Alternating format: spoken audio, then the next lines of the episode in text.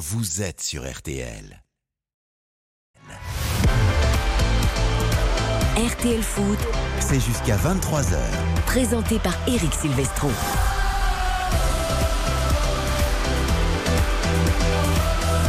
RTL Foot et rugby ce soir, car on vous l'a dit, on va vivre la première demi-finale de la Coupe du Monde Argentine Nouvelle-Zélande avec notre trio Jean-Michel Rascol, Olivier Magne et Julien Fautra au Stade de France évidemment. Et puis le foot avec le retour de la Ligue 1, la 9 journée, le Havre-Lens. On fait un petit coucou à Baptiste Durieux au Stade Océane. Salut mon Baptiste Bonsoir Eric, bonsoir à tous. Il est rentré de Montréal, Baptiste Il est rentré de Montréal, il a fait un petit Oh, séjour au Baptiste, on est content de t'entendre. Et il La- revient la pour vie privée. commenter ce Le Havre-Lens. Premier match de la 9 journée de Ligue 1. On découvre les compos avec toi euh, dans quelques minutes. On pariera également avec nos partenaires de Winamax euh, sur cette journée où on aura notamment PSG Strasbourg et Nice-Marseille demain avant un Lyon-Clermont en clôture dimanche soir à 20h45. Le match de la peur entre les deux derniers du championnat. Karine Galli nous a rejoint jusqu'à 23h. Salut ma Karine.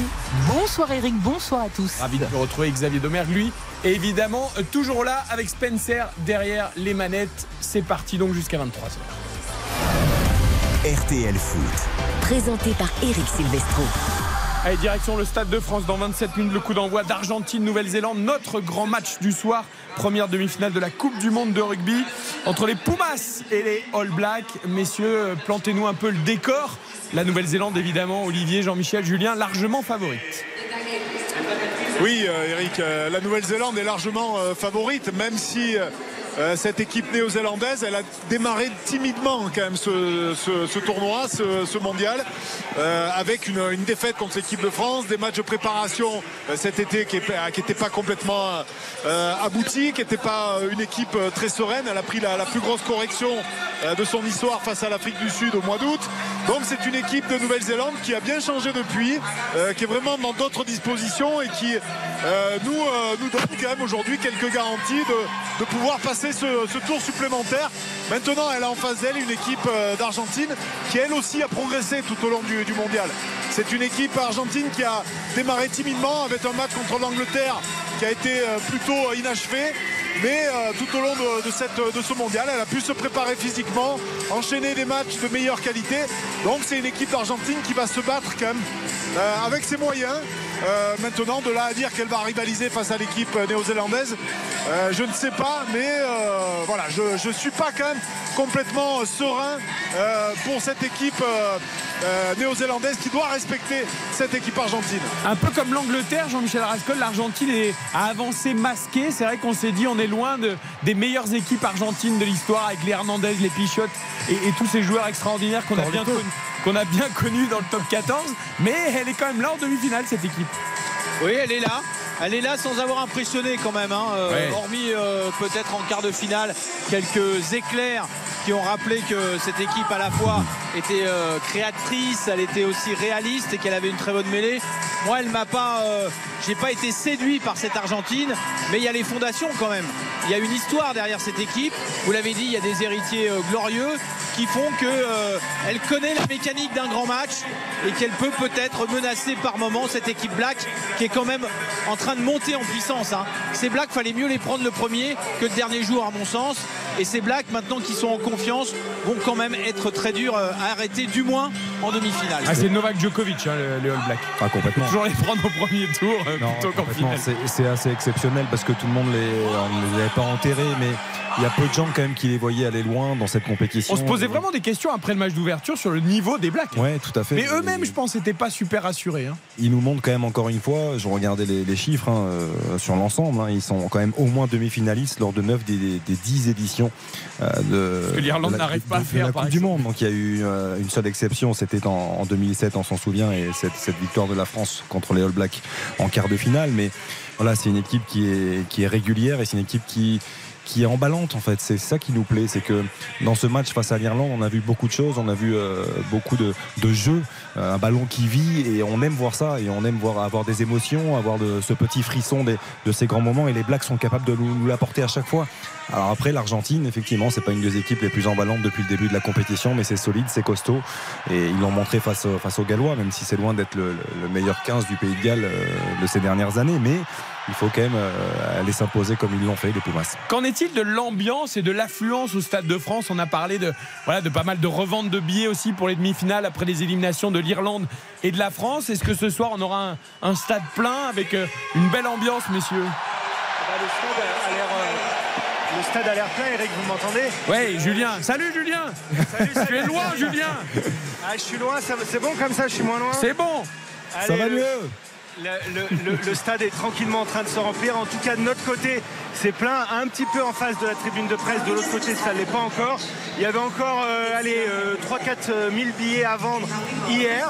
Euh, il semblerait qu'ils aient trouvé preneur, notamment sur les places les moins chères. Euh, Les, places autour de, de 120, 130 euros. Celles à autour de 300, 400 euros, euh, évidemment, c'était un peu plus difficile. Allez, je vais, vous, je vais vous poser une devinette, messieurs. Si les Blacks gagnent ce soir, ils éliminent l'Argentine. Je vois que vous suivez. Oui. Oui. Ah, J'attendais la question, moi. bah oui. Mais ils éliminent aussi quelqu'un d'autre. L'arbitre. Voilà, ils éliminent monsieur euh, Ben O'Kufi, euh, qui sera du même coup euh, dans l'impossibilité, puisqu'il est néo-zélandais, d'arbitrer la finale. Vous m'avez suivi? D'accord. Et, et d'ailleurs, pourquoi il y a deux arbitres de l'hémisphère sud euh, pour les demi-finales?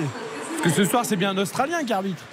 Oui, oui, oui. Ah. Ben, non, ce soir, non, non. Ce Ah bon soir, c'est. euh, ce C'est pas soir- Monsieur Gardner C'est ce Monsieur soir Gardner, c'est. Ah, monsieur, c'est monsieur Gardner. Ouais. En fait, euh, ils ont. Un Australien, un Néo-Zélandais. Parce que dans le panel des arbitres, ils étaient en majorité. hein. Il y avait euh, 40% d'arbitres de l'hémisphère sud. Euh, il y avait des Anglais. Euh, il y avait un seul Français, si je dis pas de bêtises. euh, Oui, Mathieu Rénal, oui. Mathieu Reynal, Olivier. Donc Euh, les complotistes que- vous diront que c'est du lobbying du Sud. Non, mais ça veut dire aussi la présence de cet arbitre néo-zélandais demain soir à l'occasion de la deuxième demi-finale. Ça veut dire que ça veut dire que World Rugby a validé sa façon euh, d'arbitrer les choses face à la France euh, la semaine dernière. Voilà, il y a une sorte, de, une sorte de validation de l'instance internationale par rapport aux décisions qu'a pu prendre euh, le néo-zélandais. Vous voulez que je vous fasse une. Ouais, oui, Jean-Michel, pardon. Est-ce que ce- ne sont pas justement les Français qui sont mauvais perdants Sans Voilà, doute, ça c'est la, question en conclusion. Je vous fais une confidence. Karine Galli, qui est à mes côtés dans ce studio, d'abord est tout de noir vêtu. En tout cas, euh, peut-être euh, aux couleurs de la Nouvelle-Zélande. Bah, je Mais suis aussi, pour les Blacks. parce Elle que- était venue avec tous ses paris prêts pour le rugby Ah parce oui. qu'elle, elle, elle continue de rêver rugby, de, de manger Et- rugby, de et dormir j'avais rugby. parié évidemment pour la Nouvelle-Zélande, une victoire avec plus de 15 points sur l'Argentine. 4,5 essais minimum pour les Kiwis. Enfin, vraiment, là, je mise à fond sur la Nouvelle-Zélande. Déjà, la dernière fois, j'avais misé sur la Nouvelle-Zélande. J'avais raison. La seule fois où j'avais misé sur eux, c'était pour le match d'ouverture. Et là, les Bleus avaient gagné. Bon bah finalement nous allons parier sur le foot ce soir pour varier les plaisirs. Le Havre lance, on en parle dans quelques secondes. Euh, on dit à tout de suite à Jean-Michel, Olivier et suite, Julien au. Stade de France pour le rugby. Parlons foot également parce que ce soir il y aura du ballon ovale mais aussi du ballon. Prenons, on va d'abord aller au Stade Océane pour découvrir les compos de Le Havre lance avec Baptiste euh, avant justement d'avoir toutes les infos pour parier euh, sur cette rencontre. C'est le retour de la Ligue 1 après la trêve internationale, ça nous avait manqué. Euh, match d'ouverture donc au Stade Océane entre le promu et le dauphin du Paris Saint-Germain la saison dernière qui n'est plus dans la zone rouge après avoir euh, l'avoir fréquenté un bon moment en début de saison. Baptiste, donne-nous les équipes. Exactement avec euh, le Racing Club de Lens pour commencer quelques éléments à vous signaler notamment euh, la non-présence d'Eli Wahi hein, qui est suspendu l'attaquant vedette du Racing Club de Lens Euh, Machado qui Et est blessé absent également façon. Exactement. Euh, Facundo Medina qui est sur le banc, tout comme euh, Salis Abdoul Samed. Évidemment, il y a le match face à Eindhoven en Ligue des Champions mardi. Donc c'est une équipe qui est un peu remaniée, mais quand même très compétitive et que je vais vous donner. Donc c'est Brice Samba dans les buts, toujours capitaine. Ruben Aguilar qui est titulaire euh, en défense avec Kevin Danso et euh, Massadio Aydara ainsi que Jonathan Grady. Andy Diouf, euh, Nampalis Mendy euh, pour le, le milieu de terrain. On a également Frankowski hein, évidemment comme d'habitude. Et puis Adrien Thomasson qui est titulaire aux côtés de Florian Sotoka. Et puis Wesley Saïd qui sera aligné à la pointe de l'attaque du, Racing Club de Lens ce soir. On peut comprendre ce turnover entre les internationaux, les fatigues, le match d'Eindhoven qui arrive, euh, Lens qui reste quand même une très belle équipe puisque tous les postes sont doublés. Côté Havre? Côté Havre, pas de surprise fondamentale. Arthur Desmas toujours dans les buts. Euh, Gauthier Loris, Johan Salmier, euh, Christopher Operi et Aruna Sanganté, capitaine bien évidemment, qui seront euh, en défense. On a Kouzaïev et puis Abdoulaye euh, Touré au milieu de terrain. Mohamed Bayo, Aliouli, euh, Nabil de, son prénom, évidemment le meilleur buteur euh, pour l'instant, cinquième meilleur buteur de, Ligue 1 et meilleur buteur Havre euh, à l'issue de, de ces journées de, Ligue 1. Et il y aura également Emmanuel Sabi et Casimir euh, qui est titulaire euh, aujourd'hui. Une belle équipe avec euh, une équipe du Havre qui est un peu, euh, un peu illisible, voilà, qui, euh, qui oscille entre le, le bon et le moins bon, qui n'est pas en grand danger, qui fait pas un début de saison catastrophique, mais c'est pas un bon début de saison non plus. C'est un promu. Ça, ça a ralenti ces derniers matchs. Ouais, Ouais, C'était pas ça- mal et Après, il y a eu une série difficile à, à gérer aussi. Euh, le Havre s'est mesuré à Lille et à l'Olympique de Marseille. C'est cette série de deux défaites consécutives. Mais sinon, si on élargit un petit peu, je trouve que le début de saison havrais est quand même plutôt cohérent, plutôt intéressant. Euh, Karine, qui suit particulièrement la, la Ligue 2 aussi, euh, je trouve que c'est dans la continuité sur la de, la saison dernière. C'est une équipe qui qui propose du jeu, qui a de vrais principes. Euh, on n'est jamais déçu parce que ce sont souvent des matchs très ouverts. C'est pas une équipe qui va bétonner, c'est une équipe qui va chercher à s'en sortir par le jeu, à se maintenir cette saison par le jeu. Je pense qu'ils y arriveront sans trop de problèmes. Et la bonne pioche pour moi, c'est quand même d'être allé chercher Bayo, qui va leur apporter énormément offensivement, qui a déjà marqué hein, depuis son, son arrivée, mais qui est un joueur très très important. Karine, pour Lens, c'est un moment important parce que Lens a enfin démarré en Ligue 1 et de plutôt belle manière. Lens est bien en Ligue des Champions. Là, il faut gérer la trêve internationale. C'est nouveau aussi pour ce club avec beaucoup de joueurs, 12 euh, qui étaient euh, avec les sélections nationales. C'est- un nouveau, c'est nouveau aussi pour Mmh. Lens. Euh, c'est important de ne pas chuter ce soir et de, et de bien enclencher la seconde, on va dire. Oui, oui, bien sûr, parce que ça reste en déplacement chez un promu. On l'a dit, le Havre avait fait des bonnes choses. Par contre, leur dernière prestation au Vélodrome était vraiment pas bonne dans le contenu. Tu peux perdre évidemment, mais le contenu n'y était pas non plus. Ils avaient été rapidement réduits à 10 et Lucas Elsner n'avait pas été convaincu par la prestation et c'est bien normal. Et là, tu as l'impression que du côté de Lens, justement, il y a une montée en puissance. Tu as des matchs qui sont de plus en plus pleins. On est en train de retrouver une solidité défensive qui était aussi la grande force l'an dernier, qui avait disparu en début de saison et là qui revient depuis plusieurs matchs. Donc effectivement, pour les Lensois, ça serait parfait de gagner en Ligue 1 pour continuer cette remontée et de pouvoir se préparer pour ce troisième match de Ligue des Champions. On le rappelle, ils sont en tête de leur groupe. C'est exceptionnel et c'est mérité. Après avoir battu Arsenal et donc euh, match face au PSV qui est dernier pour l'instant de son groupe, double confrontation à venir. Il y a peut-être des très très bons points pour Lens à prendre en vue des qualifications a- pour les huitièmes de Il y finale. a quand même quelques incertitudes parce que Baptiste l'a très justement rappelé, euh, la mise au repos de, de Machado, euh, Medina sur le banc. On s'aperçoit que Danso est titulaire, mais il y a quand même une gêne aux adducteurs. Il était incertain. On- Ouais, tout à fait, ouais. voir aussi comment ça va se passer.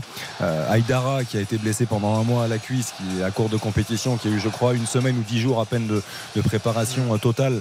Donc euh, il va falloir voir aussi euh, comment ces joueurs vont, vont digérer les premières minutes. C'est intéressant. C'est un match qui va être très ouvert, qui risque d'être très intéressant. Belle affluence, euh, Baptiste, ce soir euh, au Guichet Stade fermé. Ah, mais Oui, guichet fermé ce soir. Euh, franchement, très belle ambiance. Là, on a vu le, le COP Ciel et Marie notamment donner de la voix. Du côté du parquage lensois, bah, sans surprise, guichet fermé aussi, comme, euh, comme le, le veut à chaque fois les, les parquages lensois avec ses supporters qui sont formidables à Bollard et à l'extérieur. Ça, et ça à fait noter pour être tout à plaisir, fait. euh, Baptiste. Ah hein. bah Je- oui. Je suis désolé de te couper, mais euh, Bien sûr. euh, Karine a très bien connu le stade Jules Deschazos, qui est, qui est souvent euh, considéré comme une très belle ambiance hein, en France. Avec Et- beaucoup de moustiques. Exactement. Et le stade Océane, c'était les mouettes. Mais, Ah oui. le problème Et il y au avait personne, par mais il y contre, avait personne. Océane. Donc, donc là, Alors fait est plaisir. magnifique. Voilà, ça fait plaisir de voir ce stade rempli. il n'est pas très loin de Jules Deschazos d'ailleurs. Bien C'est sûr. étonnant qu'il y ait moins de moustiques. juste à côté. Et ben, Ah, c'est en face. non mais blague à C'est part, un concept qui est très surprenant parce qu'à Deschazos, tu te faisais dévorer et au stade Océane, tu n'as pas de moustiques. Mais par contre, tu avais le problème des mouettes qui pensaient que c'était la mer et c'est véridique. Donc L'encadrement bleu du Voilà. stade. enfin, le- Donc ils bleu. arrivaient et ils fonçaient dans l'eau et ils piquaient, donc ça faisait des trous partout. Donc maintenant ils mettent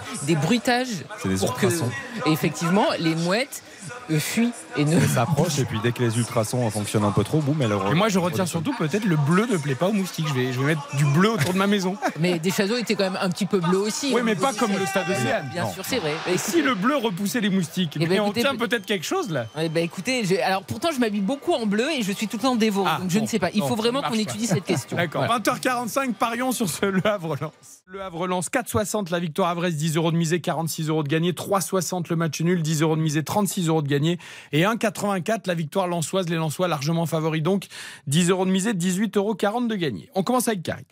Alors, je vous propose une cote à 4 pour euh, cette rencontre. C'est pas très élevé, mais c'était compliqué de la faire euh, grossir. Le Havre qui garde sa cage inviolée, c'est un grand non. Parce que lors des trois derniers matchs, le Havre a au moins encaissé à chaque fois. Quand tu n'y pas allé en week-end au. Havre Non, Non, non, non. Je- pff, Écoutez, qui va en week-end au Havre? Bah, Laurent Ruquier qui retourne chez lui. Bien sûr, et Edouard Philippe qui y vit. C'est Mais une moi, ville- non. c'est une ville qui a bien évolué. Mais c'est très sympa et on y va souvent pour les féminines, mais là, j'avais pas prévu ça. D'accord, très bien, Alors, non, mais écoutez, pas je de peux souci. pas vous dire. hein. Résultat final, une victoire de Lens et je vous propose un buteur multichance. Adrien Thomasson, on l'a dit, il est titulaire ce soir, donc il a une belle carte à jouer. Ou Kevin Danso. Pourquoi? Parce que je trouve que Kevin Danso, il retrouve son niveau. Alors effectivement, il y a cette petite incertitude, mais je trouve qu'il redevient un des piliers lensois. Il a un excellent jeu de tête, donc avait envie de mettre soit Thomasson, soit Danso comme buteur cote à 4. C'est noté. Donc si on prend les chiffres, Karine a, raison, si on prend les chiffres récents sur les dernières confrontations en Ligue 1, lance ses trois victoires consécutives en Ligue 1 hein, face, face au. Si on élargit sur la Ligue 2, ce qui était plutôt le, le quotidien de ces deux équipes euh, il y a quelques mois encore, euh, c'est sept matchs sans défaite en Ligue 2 face à Lens pour le Havre. Donc je, je me dis qu'il y a peut-être une possibilité, même si euh, ces deux clubs ont retrouvé l'élite du football français, je suis parti sur un match nul pour essayer de faire grossir un petit peu la cote. Donc match nul, les deux équipes marquent, c'est un grand oui. Buteur multichance, Mohamed Bayo ou Kevin Danso, ça nous fait une cote de tous avec Danso ce soir. 50. Mais 11. on aime beaucoup Kevin Danso. 11,50 pour Xavier Domergue pour ce Le Havre. Allez, on marque une courte pause à 12 minutes des coups d'envoi de ce Le Havre Lens et surtout de Argentine, Nouvelle-Zélande, la première demi-finale de la Coupe du Monde de rugby. Ne bougez pas, RTL revient juste après ça. RTL Foot. Eric Silvestro. RTL Foot jusqu'à 23h. Avec Karine Galli, avec Xavier Domergue et nous partons tout de suite au Stade de France ce soir. Nous avons deux matchs pour le prix d'un. Euh, Le rugby avec Argentine, Nouvelle-Zélande, première demi-finale de la Coupe du Monde. Et le Havre Lens en foot avec Baptiste Durieux au Stade Océane, match d'ouverture de la neuvième journée de Ligue 1. Je vois les petits chanteurs positionnés, mon cher Jean-Michel Rascol, la chorale pour les hymnes en triangle. Tout le monde est prêt pour l'entrée des deux équipes. Effectivement, le protocole euh, est prêt au moment où les équipes euh, se présentent dans le couloir du Stade de France. Avant de fouler pour la première fois la, pelouse, ce sont les Blacks qui se présentent en, premier dans ce couloir. D'ailleurs, Sam Kane, le capitaine de cette équipe de All Black, a, gagné le toss. C'est-à-dire qu'il a choisi la, moitié de terrain, il se positionne au fond du couloir, il va bien sûr prendre la main d'un enfant comme l'ont fait toutes les équipes qui sont arrivées sur cette pelouse jusqu'à présent et il paraît très très concentré Sam Kane, lui qui avait manqué le match d'ouverture à cause de douleurs au dos est parfaitement bien revenu avec un quart de finale majuscule face à l'Irlande. Voilà que se présentent maintenant les euh, joueurs euh, argentins avec euh, Julian Montoya, le talonneur et capitaine, qui adresse quelques mots justement au jeune rugbyman qui figure sur sa gauche et qui va l'accompagner jusqu'au centre du, du, terrain. Il y a moins, euh, il y a moins de crispation peut-être chez les joueurs argentins qui ont l'habitude d'aborder les matchs avec d'habitude euh, davantage pardon de, de, décontraction. Ils sont là, ils sont heureux d'être là, ils sont fiers de leur euh, couleur, de ce Pumas frappé sur leur cœur. Et voilà donc les acteurs de cette demi-finale qui pénètrent sur le terrain. C'est Montoya qui non non ce n'est pas Montoya mais le pilier Gallo là qui est rentré en premier. Et euh, énormément d'émotions parce que forcément si, même si c'est la troisième demi-finale pour l'Argentine jouer à ce niveau c'est toujours très important Olivier. Ouais, c'est Facundo Issa hein, le, ouais. le, troisième ligne centre qui rentre. C'est sa 50e sélection. Donc c'est pour cette raison qu'il rentre seul sur le terrain. Et il est rejoint par euh, les deux équipes l'équipe argentine et l'équipe néo-zélandaise qui font leur entrée sur euh, ce magnifique stade de France. Qu'est-ce qui peut guetter les Blacks comme danger? On a beaucoup parlé de la débauche d'énergie terrible pour venir à bout de l'Irlande. Est-ce que ça, ça peut être un écueil à éviter pour les Blacks ou est-ce que justement ça leur donne une force incroyable, messieurs? Et avec l'Argentine qui est quand même censée être un peu plus faible, ça ne devrait pas poser de problème. Moi, je pense au contraire qu'il y a une montée en puissance, une montée en puissance de ces joueurs néo-zélandais qui connaissent toutes les étapes qui mènent jusqu'à la Coupe William Bellis. Ils l'ont fait à plusieurs reprises, ils ont disputé de nombreuses demi-finales. Ils ont aussi l'expérience du championnat des Nations du Sud qu'ils ont très très souvent remporté. Tous ces joueurs sont des joueurs d'expérience et euh, l'avant-propos bien sûr de cette rencontre, ce sont les hymnes euh, Julien Fautra, à la fois pour l'Argentine et euh, pour la, la Nouvelle-Zélande. Euh, c'est toujours un moment d'émotion où il faut à la fois, bien sûr, être respectueux, mais ne, pas sortir de, de l'avant-match hein, d'une certaine façon. Oui, effectivement, là, c'est et, le public respecte euh, ces hymnes. On commence par l'hymne argentin que je vais vous laisser. Liberté, liberté, entendez le son des chaînes brisées.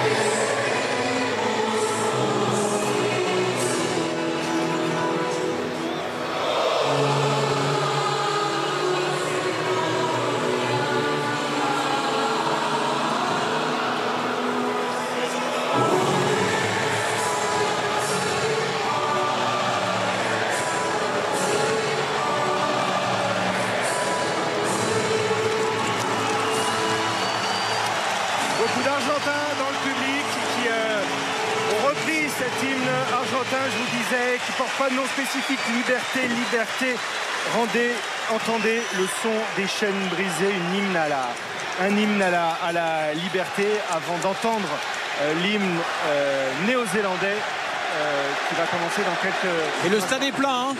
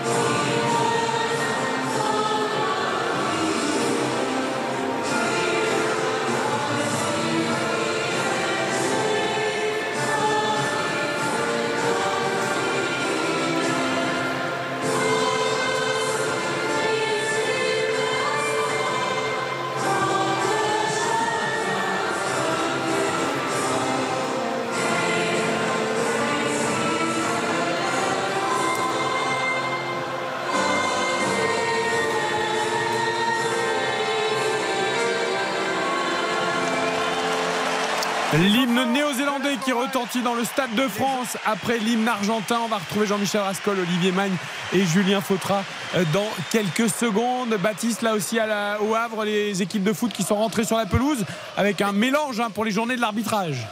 Exactement les effectifs euh, des deux équipes qui étaient effectivement euh, mélangés avec euh, des enfants.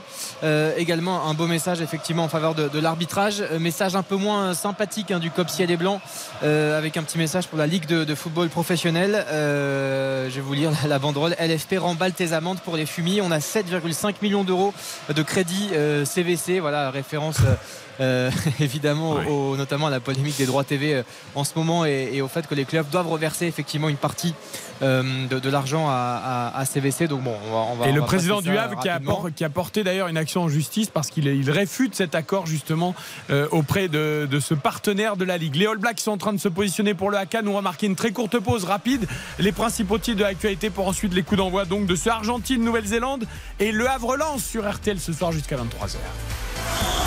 RTL Foot. RTL. 20h59 minutes. Avant les coups d'envoi d'Argentine, Nouvelle-Zélande et Le Havre lance l'essentiel de l'actualité avec Rachel Sadodine. Bonsoir Eric, bonsoir à tous. La gérante du gîte de Witzenheim mise en examen pour homicide involontaire. C'est une information RTL. Début août, l'incendie de ce gîte avait causé la mort de 11 personnes. Le lieu n'était pas déclaré. La gérante a été placée sous contrôle judiciaire. Le dernier membre en fuite du gang de Roubaix, remis aux autorités françaises. Condamné à à 20 ans de prison en 2001, il a récemment été arrêté aux États-Unis. Cet homme de 53 ans sera jugé par la Cour d'assises du Nord. Et puis on l'apprend ce soir, un homme a été interpellé hier en France dans le cadre de l'enquête pour association de malfaiteurs terroristes criminels ouverte par le parquet national antiterroriste à la suite de l'attentat de Bruxelles. Il y a quatre jours, un homme a tué deux Suédois dans la capitale belge. Il a été abattu par les forces de l'ordre. Merci beaucoup Rachel, à tout à l'heure à la mi-temps des deux rencontres.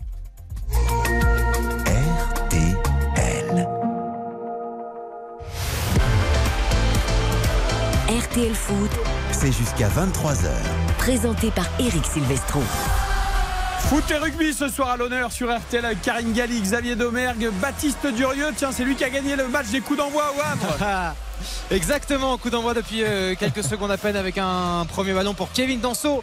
Les Lensois qui ont euh, une première euh, possession. À noter vraiment la belle ambiance ici, 25 000 spectateurs. Il y avait des fumigènes partout à la fois au parcage Lensois et au niveau du COP Ciel et Marine. même si on rappelle, hein, c'est le 13e contre le 14e ce soir. C'est pas une grande affiche en tout cas sur le papier. Pour l'instant, effectivement, on espère que les Lensois et, que le Havre. En termes de jeu, on va se régaler. Exactement. Ça, c'est pour le foot, le début de la 9 journée de Ligue 1 et le coup d'envoi au rugby de la première demi-finale. Jean-Michel Rascol, Olivier Mann, Julien Fautra, Argentine, Nouvelle-Zélande. Les Argentins vont lancer cette demi-finale. Alors que c'est le haka, le haka le plus, euh, le plus euh, belliciste qui a été avec l'étranglement, qui a été choisi par les All Blacks avant cette demi-finale.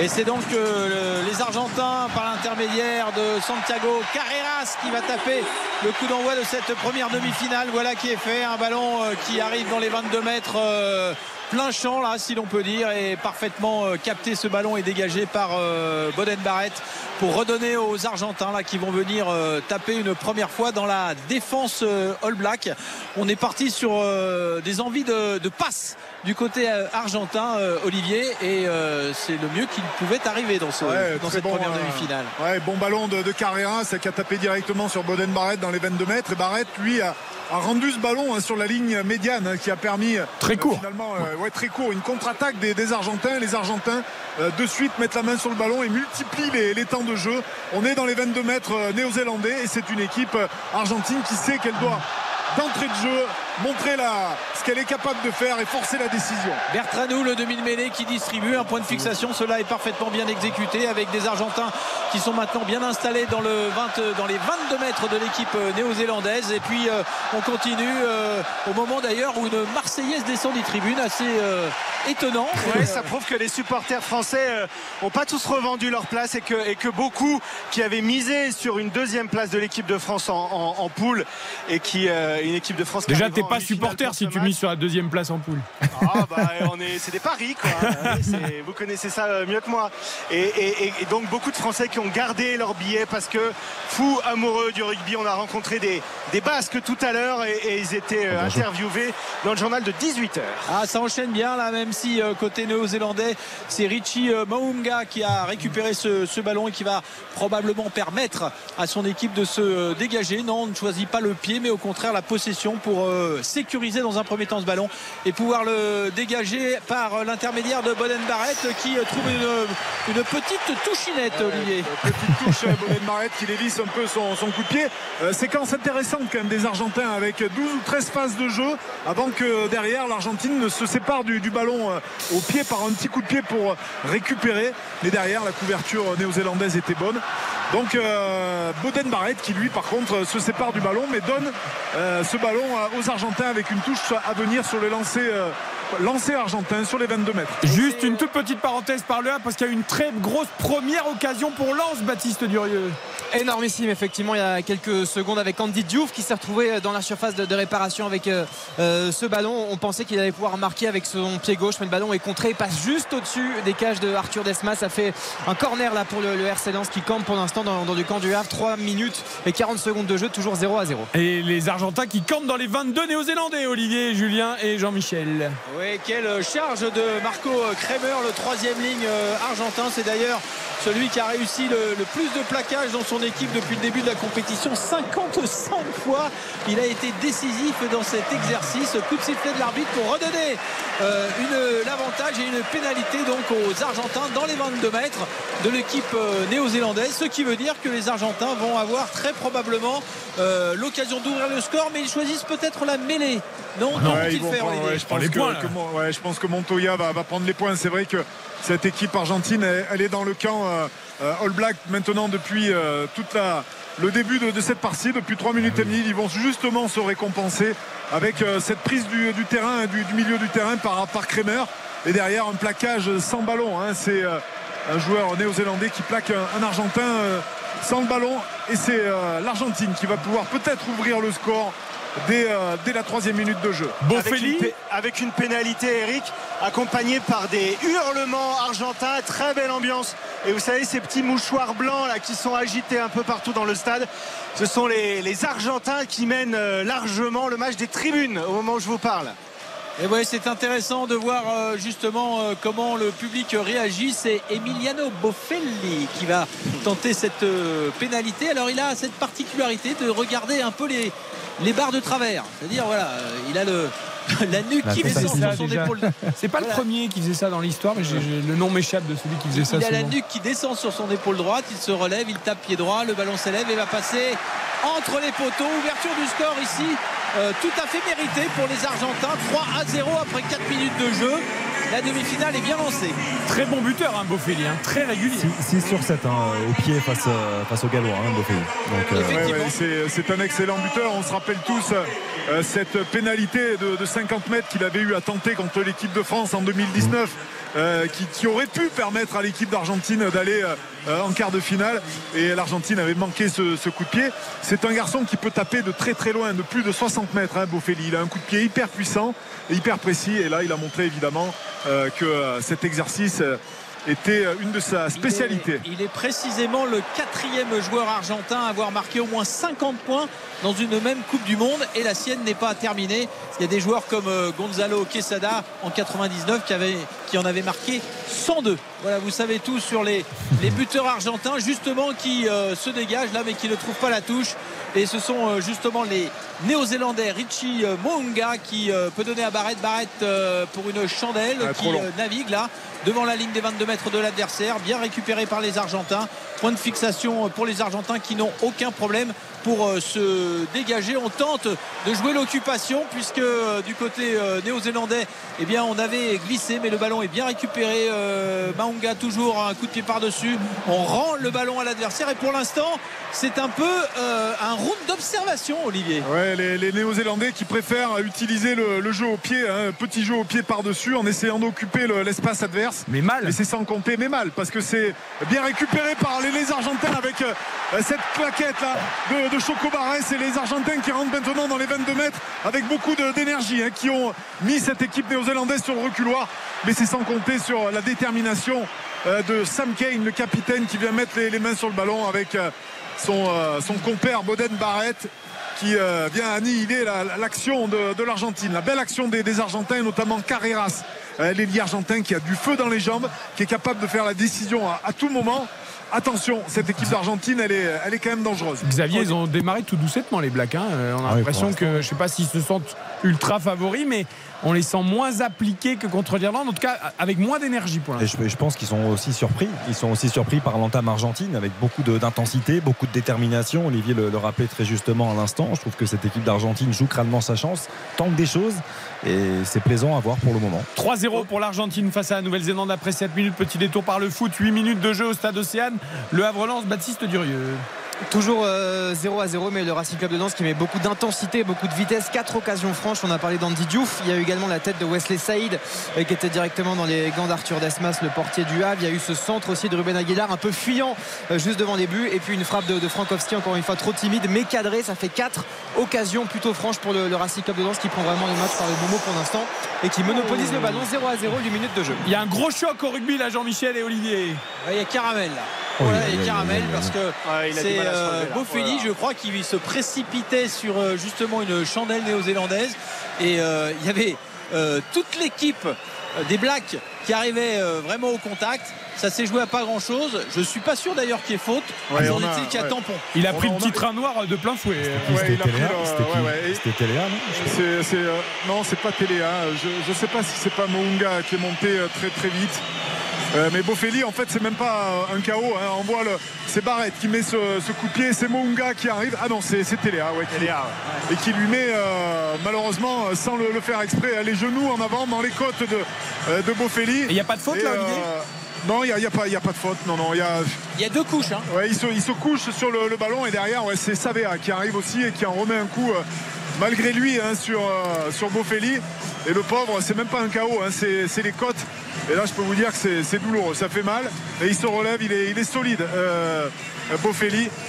Et il va reprendre sa place. Juste Et je, vous, Téléa et je pour vous signale, euh, je vous signale, Eric, euh, rapport à, à tout à l'heure, on a vu Monga qui, euh, qui a, qui a glissé euh, lorsqu'il s'est agi de récupérer le ballon, qu'il a beaucoup plu, une petite pluie fine euh, comme ça qui a arrosé le terrain. Le terrain est très glissant. C'est l'automne. Il me semble- il, me- il me semble qu'il pleut plus. Non, a pas de mais en tout cas, vous, vous- ouais, non, vous, vous- vous pouvez en rire, mais, mais, mais ça peut avoir un impact sur les, sur les descentes de, les descentes de trois quarts. euh, Et d'ailleurs, vous avez une précision sur euh, la façon dont se sont euh, entraînées Oui. les équipes qui jouent demain. Absolument, je, suis allé assister à une conférence de presse de l'équipe d'Angleterre. Vous entendrez ça dans la matinale d'RTL de demain, où les Anglais se sont euh, entraînés en imaginant qu'il ferait extrêmement mauvais, qu'il y aurait le déluge. Et donc ils s'entraînaient avec un entraîneur qui trempait systématiquement les ballons dans un seau d'eau. Comme pour chez eux, quoi. Pour Comme- comme, comme chez eux. maison, Ils sont comme à la maison, pour- quoi. Pour, pour s'habituer à jouer avec un ballon glissant toute la semaine en prévision de- du temps de demain. Donc tu nous annonces ça pour demain en fait, c'est ça? Ouais. Voilà, tu- en fait, mais- les Anglais s'entraînent plus quand il fait sec parce qu'ils n'ont pas l'habitude, mais sinon. Vous, vous écouterez la matinale d'RTL de demain. Bien sûr. et Vous aurez encore plus de détails. Et juste, on a évoqué, on a évoqué Téléa là, qui est, qui est rentré, euh, qui, qui a, qui a pas fait de faute donc, mais qui a glissé. Euh, Téléa, pour ceux qui s'en souviennent, ça avait été l'un des héros. Euh, Enfin malheureux, mais du match contre la France avec deux essais marqués. Mais il n'avait pas joué le quart de finale contre l'Irlande parce qu'il avait été puni par son staff. Et vous savez pourquoi Ah oui, il est sorti. Bah oui. Oui, mais attendez. La, la justification officielle, Oui, c'était une escapade nocturne hydratante. hydratante. J'adore, j'adore. Mais c'est bien expliqué à vrai Une escapade nocturne hydratante, celle-là je la garde. C'est trop hydraté, c'est le problème. Ah, c'est Ouais. parfait. Pénalité pour les, les Blacks à 15 mètres de la ligne. Je suis pas sûr que si on arrive à la de- maison et qu'on dit ça, je suis pas sûr que ça Ouais, chérie, j'ai fait une escapade nocturne hydratante Non, mais ce là, soir, j'y pas peux rien. sorti, j'ai- bon, je suis pas sûr que Tente-le, ça- tente-le, c'est Je à suis pas voir. sûr que ce soit mieux. Olivier, c'était bien les escapades nocturnes hydratantes à ton époque ou pas Bah, en même temps, euh, si elles sont pas hydratantes, je vois pas à quoi elles servent ces sorties. Euh, je- c'est- Bien ce sûr. serait quand même. euh, Surtout quand les températures baissent, il faut s'hydrater. C'est très bah, mais important. voilà, en plus avec les chaleurs qu'on a connues ces derniers temps, euh, voilà, il faut bien, faut bien dégouliner un petit peu de bière. Bon, alors on va pas taper cette pénalité si le match vous intéresse, mais Johnny Barrett va aller chercher une pénale touche à 5 mètres de la ligne. Voilà, je vous laisse. euh, vous Ça, c'est un homme qui ne s'hydrate jamais le soir qui parle. Voilà, c'est- bien Ah connu. ouais. Là, on a vu ouais, les, les Néo-Zélandais hein, qui ont fait un ballon euh, porté et qui se rapprochent de la ligne adverse. Donc là, c'est une pénale touche à 5 mètres de la ligne de, de l'Argentine. Les Néo-Zélandais qui se présentent avec un alignement complet. Donc on peut imaginer qu'ils renouvellent l'exercice du ballon porté. Les Argentins qui se mettent systématiquement à la faute. Euh, ce ballon euh, qui est contrôlé par euh, Whitelock et les, les Néo-Zélandais qui démarrent leur ballon porté. Ah, il est beau ce ballon porté parce que dans un premier temps, ils stabilisent, dans un deuxième, ils avancent. Whitelock est toujours aux avant-postes, mais le ballon est derrière. Il est toujours pour Aaron Smith qui va y aller tout seul. Il est pris un mètre de la ligne. Les Blacks sont tout proches d'inscrire le premier essai de ce match, mais pour l'instant, les Argentins ont une bonne lecture de ces épreuves de force que leur imposent euh, les, les All Blacks et euh, les All Blacks multiplient les temps de jeu devant la ligne, mais pour l'instant, ça ne passe pas. C'est plutôt bien fait. Vont-ils euh, pouvoir ouvrir? Voilà qui est fait avec une combinaison et le premier essai pour euh, l'ailier Will Jordan. Formidable. On a fixé dans un premier temps et puis on a été prendre l'air Ouais, sur l'aile pour marquer le premier essai. Ouais, c'est, du tableau noir, Jean-Michel. Jean- Jean-Michel. C'est du, euh, du tableau All Black avec euh, ses percussions et répercussions sur des pick and go. On prend, on ramasse près de la ligne adverse. On marque pas avec les avants, mais on a fixé tellement de joueurs euh, qui viennent à l'urgence, évidemment, à défendre euh, leur ligne, que ça ouvre des espaces sur l'extérieur. Et avec une combinaison de, de trois quarts, on arrive à, à trouver Will Jordan quasiment esselé là-bas sur son aile. C'est euh, vraiment du, du travail très très bien fait, répété euh, à l'entraînement évidemment par ces All Blacks qui maîtrisent euh, cette situation et qui prennent maintenant l'avantage euh, au score. Même si on a vu le ballon glisser là sur la touche. Ouais, on était à la limite de l'en avant de Whitelock- hein. Ouais, on parlait du ballon a- glissant. A, a laissé échapper le. Mais oui, c'est l'automne, comme on disait. Et, et Whitelock a, a- a laissé échapper le Là. ballon. Euh, voilà, on était à la limite. hein. La passe sautée, elle est magnifique. hein. Elle est superbe la passe. 29e parce que- essai pour Jordan en 30 matchs. Et le sixième dans cette Coupe du Monde, il revient à hauteur de De Daniel. Penaud. Oui. Ouais, sauf que lui, il aura peut-être l'occasion de le dépasser. Arrêtez de nous faire mal comme ça parce que c'est c'est difficile. Donc, euh, transformation, c'est Richie euh, Monga qui va euh, tenter de, transformer cette euh, formidable phase de jeu signée par euh, les maîtres du jeu, justement. Les joueurs euh, All Black, il s'élance, il tape pied droit. Le ballon va passer au milieu des, poteaux. Il aurait même pu frapper le poteau du milieu, comme disent les spécialistes. Toujours est-il que les Blacks prennent le score à leur avantage pour mener 7 à 3 dans ce combat qui ne fait que commencer, mais où déjà ils ont montré toute leur maîtrise. Ouais, toute la, la maîtrise et notamment de, de Mounga hein, qui trouve euh, son compère. Ah, mais on, on perd Olivier Magne d'un seul coup. Alors c'est pas grave, on a Ouais. bien compris qu'il y avait. Ah, vous êtes là, Olivier pardon. Oui, c'est bon. Ouais, non, non, non, non, je disais, euh, pardon, euh, Mounga euh, qui trouve. euh, Ah, décidément, il y a un petit souci avec le micro, il faut tourner le C'est bouton. bon, c'est bon. allez-y. Euh, 21h15, messieurs, on a bien compris 7-3 euh, pour la Nouvelle-Zélande. Premier essai marqué donc par Jordan. Un petit détour par le foot juste avant la pub. Toujours 0-0. Baptiste Dureux n'est pas intervenu depuis le Havre.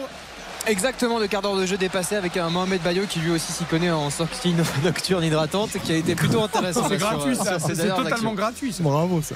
Ah bah, c'est gratuit mais c'est factuel. Oui, d'accord, oui, du, du journalisme d'investigation. Euh, Ça lui a zéro- coûté son mauvais passage à Lille. Ouais, espérons qu'il se relance au Havre. 0 à 0, 7-3 pour la Nouvelle-Zélande face à l'Argentine. Vous êtes bien sur RTL. Foot et rugby ce soir au programme jusqu'à 23h. À tout de suite. RTL Foot. RTL Foot. Présenté par Eric Silvestro. Avec Karine Galli, Xavier Domergue, Baptiste Durieux au Havre pour le Havre Lance 0-0. Et puis notre trio Julien Fautra, Olivier Liman, Jean-Michel Rascol. Au Stade de France pour le rugby Argentine, Nouvelle-Zélande. Les Argentins à nouveau dans le camp néo-zélandais. Oui, même s'ils viennent de perdre le ballon, là, ils avaient multiplié les, temps de jeu chez l'adversaire. Attention à cette contre-attaque néo-zélandaise avec un ballon qui est euh, parfaitement joué justement par Maunga à nouveau. Et euh, même si euh, on se porte, Jordan s'était porté à sa hauteur, il n'a pas pu prolonger. Mais ça rebondit avec euh, Barrett. Barrett maintenant complètement de l'autre côté pour euh, Sam Ken. Sam Ken à nouveau pour euh, Marc Téléa qui a pris ce ballon. Point de fixation, on est complètement de, l'autre côté. Ça récite quand même pas mal, Olivier. hein. Ouais, ça récite pas mal. Alors les, Blacks, on les connaît euh, pour le- leur jeu d'attaque, leur capacité à trouver du soutien en permanence. Et une action magnifique encore Jordan là, qui s'illustre un peu seul. Il va pouvoir trouver euh, euh, Aaron Smith qui va pouvoir éjecter. Euh, je disais que les Blacks sont pas maladroits dans l'exercice évidemment offensif, mais sont très bons hein, sur le plan défensif. Ils arrivent vraiment à, contrôler cette équipe argentine qui ne les mérite pas, qui a envie de, montrer certaines choses. Mais la défense All Black répond très pré- présent et cette contre- cette contre-attaque est, dévastatrice. hein. Les, Blacks s'approchent maintenant de, de la ligne adverse. Et Whitelock, il est incroyable. hein. Incroyable. Il est dans tous les coups avec sa barbe blanche là. Il est vraiment euh, au sommet de, son art, en tout cas au sommet de, de son équipe. Il est dans tous les coups lorsque les avants décident de prendre le ballon. Et là, on récite devant les poteaux à 10 mètres de la ligne. On peut ouvrir. Et peut-être avec euh, le deuxième essai, Black. C'est euh, Jordi Barrett qui a, qui a marqué euh, en bout de ligne. C'est presque trop facile. Ouais, c'est euh, une séquence défensive dans leur camp des Blacks avec euh, une équipe argentine qui enchaîne une dizaine de temps de jeu sans trouver finalement de, de solution. Récupération des, des Blacks, c'est Yohanné après le centre qui fait vraiment un, un magnifique numéro qui arrive à transmettre à, à Richie Mounga. Et derrière, les Blacks euh, déroulent. On, a, on avait peur, hein, Jean-Michel, de cette situation du déséquilibre entre une équipe argentine quand même qui a laissé des, euh, des plumes un petit peu dans, cette euh, phase de qualification et, une équipe euh, néo-zélandaise qui vraiment euh, euh, monte en puissance et retrouve complètement son, jeu offensif. Euh, de voir le déséquilibre de, ce- de ces demi-finales, finalement on assiste là sur ce premier match en tout cas pour l'instant à 10 premières minutes une véritable démonstration des, euh, des Néo-Zélandais. C'est vrai que c'est beau et c'est vrai qu'avec la transformation, cela pourrait déjà euh, faire le trou pour euh, les Néo-Zélandais. Le ballon est placé complètement le long de la ligne et c'est toujours Richie Maunga qui va tenter, d'ailleurs, qui était non pas l'initiative, mais qui était l'un des acteurs principaux de cette attaque grand champ de l'équipe néo-zélandaise qui va transformer maintenant cet essai, le deuxième pour les, Blacks. Donc je vous le disais, un ballon qui n'est pas facile à négocier. Il faut avec le pied droit essayer de s'ouvrir un, angle et de trouver euh, la bonne distance. La distance, on n'a pas de souci en principe. Mais euh, l'angle, il faut quand même une certaine dextérité que euh, justement le demi d'ouverture de l'équipe All Black n'a pas sur ce coup-là. Transformation ratée, donc 5 points de plus pour les Néo-Zélandais, ce qui donne 12 à 3 euh, dans ce match au terme d'un premier quart d'heure. assez intéressant, mais quelque peu déséquilibré. Alors il y avait euh, Bofelli qui lui penche la tête. euh, pour Mwanga, lui c'est un peu différent. On dirait un sauteur euh, en hauteur au triple, de triple saut là, et avec les bras, il fait une petite, une petite gestuelle pour se mettre en action. Olivier, Jean-Michel. Ouais, chacun, chacun sa routine. C'est vrai qu'il a, il a ce- cette habitude là. C'est un- euh, c'est, euh, marrant à voir. C'est vrai que chaque joueur hein, qui bute euh, s'inscrit dans une, euh, voilà, une routine qu'il a développée tout au long de, de son expérience de, de jeunes joueurs euh, et puis de, de- de plus grands joueurs au haut niveau. Et c'est vrai que euh, Mounga est un, est un excellent buteur. Alors là, il a, il a manqué évidemment cette transformation, mais c'est une équipe néo-zélandaise qui, qui semble euh, vraiment sereine sur ce début de partie. Elle s'est pas affolée, même si les Argentins ont dominé ce, ce début de partie. Ça donne un match agréable, mais on sent euh, évidemment que euh, côté néo-zélandais, c'est plutôt euh, tranquille pour l'instant. Dans les, con- dans les confrontations euh, Black Pumas euh, dans le Bon, passé, Après, c'est assez évident, hein, tout le monde s'en doute un petit peu, et Jean-Mi le, le sait. C'est la 41e confrontation entre les, les deux nations. Deux victoires simplement pour les, les Argentins, 37 pour les Néo-Zélandais, dont 5 hein, sur les 6 derniers matchs. Euh, voilà, il y a eu euh, une seule défaite euh, pour la Nouvelle-Zélande sur, sur cette série. C'était euh, il y a plus d'un an, en août 2022. L'Argentine est allée s'imposer euh, en Nouvelle-Zélande 25 à 18. Oui, c'était une victoire historique pour cette équipe des, Pumas qui n'était pas attendue à l'époque à, ce niveau et qui avait euh, eh bien, euh, engendré un tremblement de terre sportif euh, du côté d'Auckland ou de Christchurch parce que voir des, Argentins gagner justement en Nouvelle-Zélande, c'était bien un, un spectacle assez euh, Et messieurs, inimaginable. Jean-Mi Ouais. Olivier, il s'était également affronté il y a quelques mois, hein, il y a trois mois et demi. hein. Euh, Ouais. Succès 41 à 12 Ouais. Oui, les, les Blacks. sans, euh, sans concession. Ouais, c'est vrai que les, les Blacks avaient largement dominé les, les Argentins.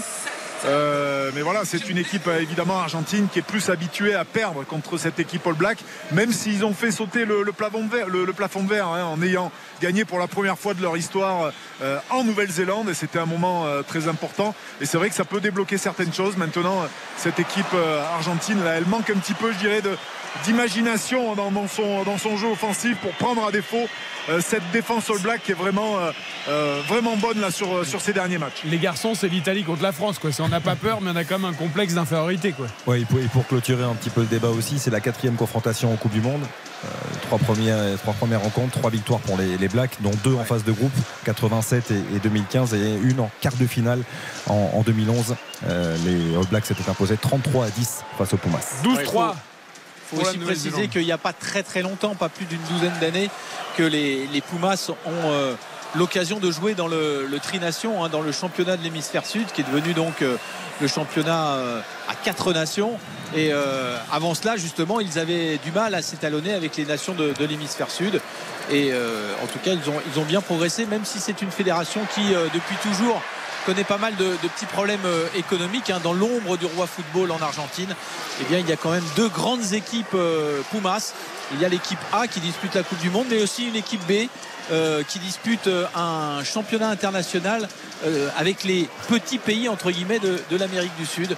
Donc on essaye de développer avec donc Pichot, on en a parlé tout à l'heure, hein, qui aimerait bien justement pouvoir encore faire plus pour euh, sa nation en termes de, de rugby. Attention à Agustin. ce ballon qui, Augustine, ouais, qui euh, s'était présenté pour prendre la présidence de la fédération internationale, qui n'avait pas été suivi parce qu'il avait beaucoup d'idées et que euh, ces messieurs de la trop. fédération internationale sont assez, comment dire, Conservateur. conservateurs. Ça, ça nous met quand même des étoiles dans les yeux quand on parle de- d'Agustin Agustin Pichot, de Juan Martin Hernandez, de Roncero, Corletto. Moi j'adorais Corletto, l'arrière du Ouais, stade français ouais. aussi. C'était Dani Corletto, magnifique joueur. Ouais, ouais, C'était vraiment d'excellents joueurs. Ils avaient une équipe, c'est vrai qu'en 2007, ils nous battent quand même deux fois hein, Ouais. sur le match euh, d'ouverture et sur la- le match de la petite finale. C'est des Argentins qui nous infligent une véritable correction.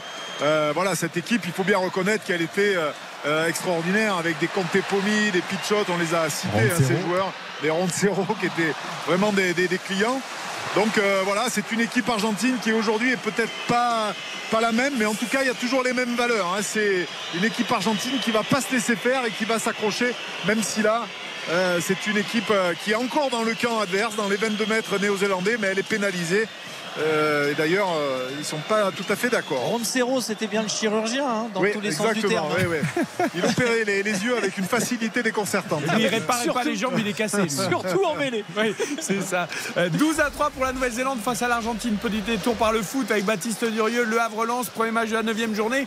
Toujours pas de but. Euh, le Havre qui se rebiffe un peu quand même.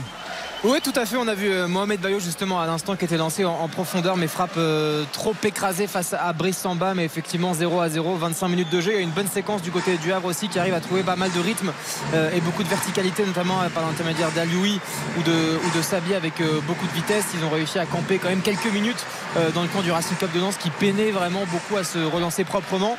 À noter également la sortie de, un peu prématurée de Christopher Opéry remplacé par Loïc Nego. Voilà, on sait que Lucas Aime bien faire ses 5 changements. C'est très important. D'ailleurs, c'est le seul coach avec Francaise euh, qui a fait les 5 changements à littéralement tous les matchs depuis le début de saison.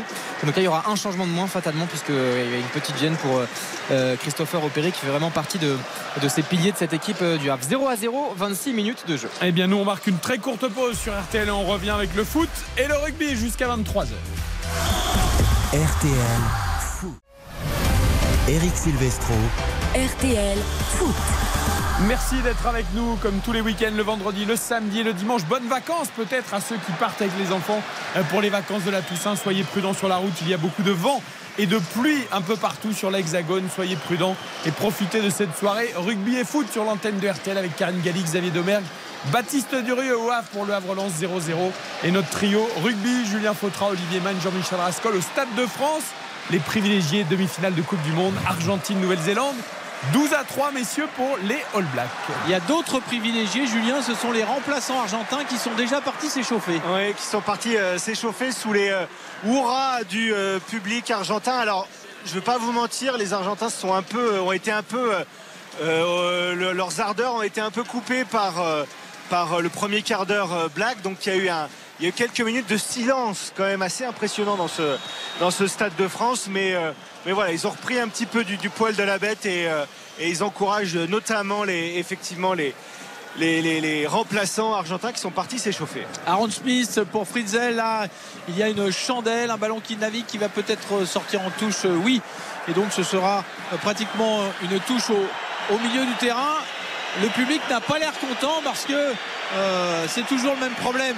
Où est sorti le ballon? Oui, c'est le, ballon. Euh, on va faire le, on va jouer la, touche hein, pour euh, l'Argentine à l'endroit où a été tapé ce, ballon. Ce ballon a tapé directement hein, par Aaron Smith qui en tapant derrière son, pack sort directement ce, ballon en mêlée, même si il, demande à, avoir la touche parce qu'il dit que le ballon a été touché par un contre argentin. Il est suivi. il est suivi d'ailleurs parce que ce ballon sera évidemment, eh ben voilà, s'il a été touché et que le, ballon est au noir, est au All Black, ah eh ben cette touche sera jouée à l'endroit où est sorti le ballon et donc on revient finalement à l'endroit où est sorti le ballon et non pas là où euh, Aaron Smith avait tapé le coup de pied. Légèrement contré peut-être. Ouais, les, arbitres là, qui se mélangent un peu les, pinceaux là. Ah, Excusez-moi un petit peu du peu. Euh, ouais, ouais. Là c'est un peu brouillon. Hein. Le public l'a compris, euh, siffler les arbitres pour cette première décision, puis une seconde à l'instant sur cette touche. Avec la touche blague jouée par Cody Taylor, un ballon qui est sécurisé, on peut progresser avec ce môle pénétrant organisé justement par euh, Whitelock et ses camarades là. Et le ballon est bien au chaud. Et on progresse. On passe euh, la ligne médiane de ce terrain ici au Stade de France. Et les Blacks progressent tout doucement. Le train noir va doucement mais il est sûr. Il, euh, il est bien parti. Même si Aaron Smith décide d'ouvrir avec ses camarades du côté de oui Marc Téléa qui a euh, créé un point de fixation. Ça rebondit, ça joue bien. On se trouve et il y a peu de fautes de main, Olivier. il y a peu, de fautes de main. Les, Néo-Zélandais qui, évidemment, euh, dans des, conditions un peu humides, connaissent aussi hein, euh, ces, conditions-là. Il pleut énormément en Nouvelle-Zélande. Et ça n'handicape pas en tout cas le, jeu néo-zélandais. Les néo-zélandais qui savent qu'en produisant voilà, du, mouvement et de, nombreuses passes, ils sont à même de, euh, euh, se défaire hein, de la pression défensive des Argentins qui à chaque fois reculent sur chaque transmission néo-zélandaise et on sent euh, à chaque fois inexorablement ces néo-zélandais ces néo-zélandais capables d'aller marquer un essai à chaque fois que y a, le, jeu se développe. La maîtrise du petit périmètre avec Aaron Smith qui peut redonner à ses avants là et c'est Jordan qui est venu créer un point de fixation.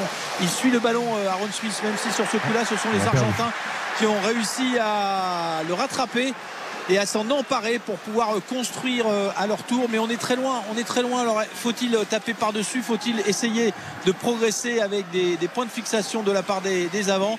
On ne sait pas trop côté argentin. Finalement, ce sera un long coup de pied pour venir porter le jeu devant la ligne des 22 mètres, même si Barrett et, et son camarade Téléa se sont un petit peu tamponnés sur ce coup-là. Le ballon est resté dans leurs mains. On repart de l'autre côté. Là, cette fois, c'est une chandelle sous laquelle se précipite justement euh, c'est euh, Richie Monga, qui fait, il est partout il est partout il fait un match extraordinaire il est toujours en couverture toujours au bon endroit c'est vraiment un garçon qui anticipe énormément le, jeu. Lui, il est vraiment monté en puissance dans ah, une, petite, une petite faute de Mimine du côté des, des Blacks, ça fait presque plaisir parce que quand même, pour l'instant, il n'y avait, pas eu de, pas eu de, faute. évidemment, Eric, hein, c'est vrai que Mounga, il y a une montée en puissance de, ce joueur depuis le, le début du mondial à l'image de son équipe. Euh, qui fait qu'il euh, est irrésistible. On le voit partout, euh, vraiment dans, toujours dans les, dans les bons coups. Et là, c'est le premier en avant, hein, notamment c'est Sam Kane qui n'arrive pas à se saisir du ballon avec des conditions qui sont évidemment un petit peu humides parce qu'il a beaucoup plu dans l'après-midi. je voudrais qu'on aille au Havre. Il y avait un bon mouvement collectif lensois, me semble-t-il, il y a quelques secondes, Baptiste Durieux. Exactement sur le, côté gauche avec euh, Frankowski et, ce centre assez fort qui a été repris en demi-volée par Wesley Saïd. Mais euh, comme les précédentes occasions, finalement, euh, ça manque de vitesse, ça manque de, méchanceté. C'est un peu trop gentil, c'est un peu trop mou. Donc ça fait une nouvelle frappe cadrée, une, nouvelle occasion assez franche. Mais ça fait toujours 0 à 0 avec la demi-heure qui, est dépassée bah, désormais au, stade Océane. Un, mot sur la, prestation d'Andy Diouf. On a l'impression de beaucoup le voir, je trouve, dans, dans cette entame de match. Oui, tout à fait. Il est, assez présent. Il a aussi euh, pas mal d'espace hein, euh, entre les lignes. Il se place bien.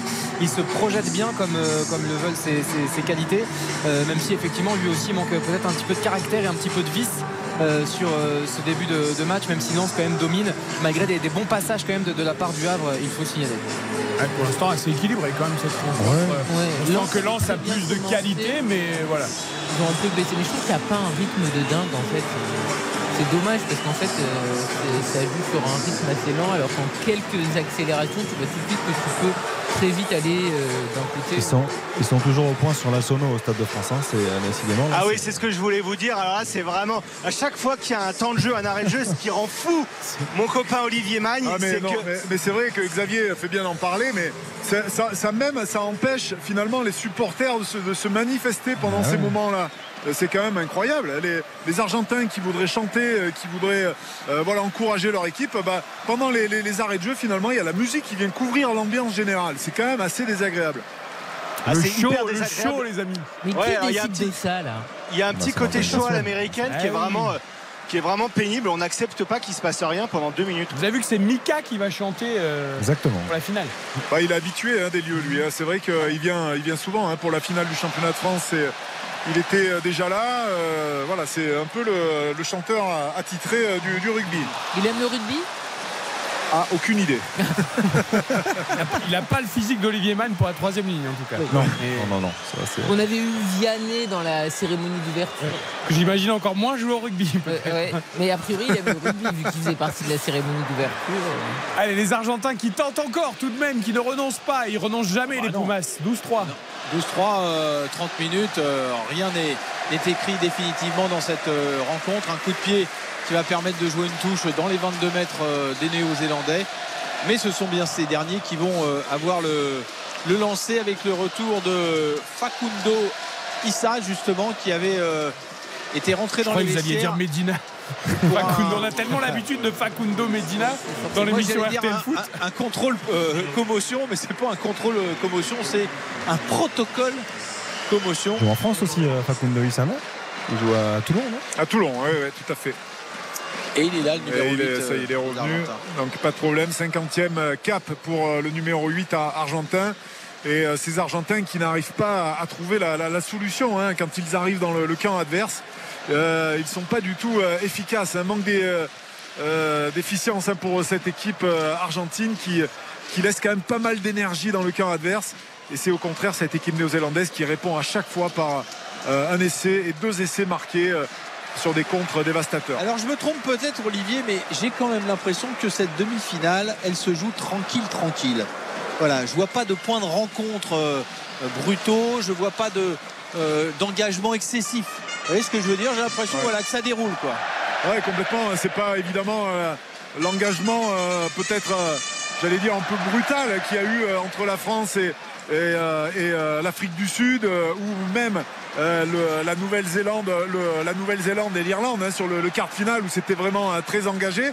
Maintenant, ces, quarts de, finale étaient tellement attendus que ceux-là le sont un peu moins finalement. Et, et peut-être que nous aussi, on se fait peut-être une idée de, euh, de, ce match différent. Donc euh, attendons de voir comment les choses se, passent. On pouvait peut-être imaginer les Argentins jouer un peu plus dur justement, et on les voit plutôt joueurs au contraire.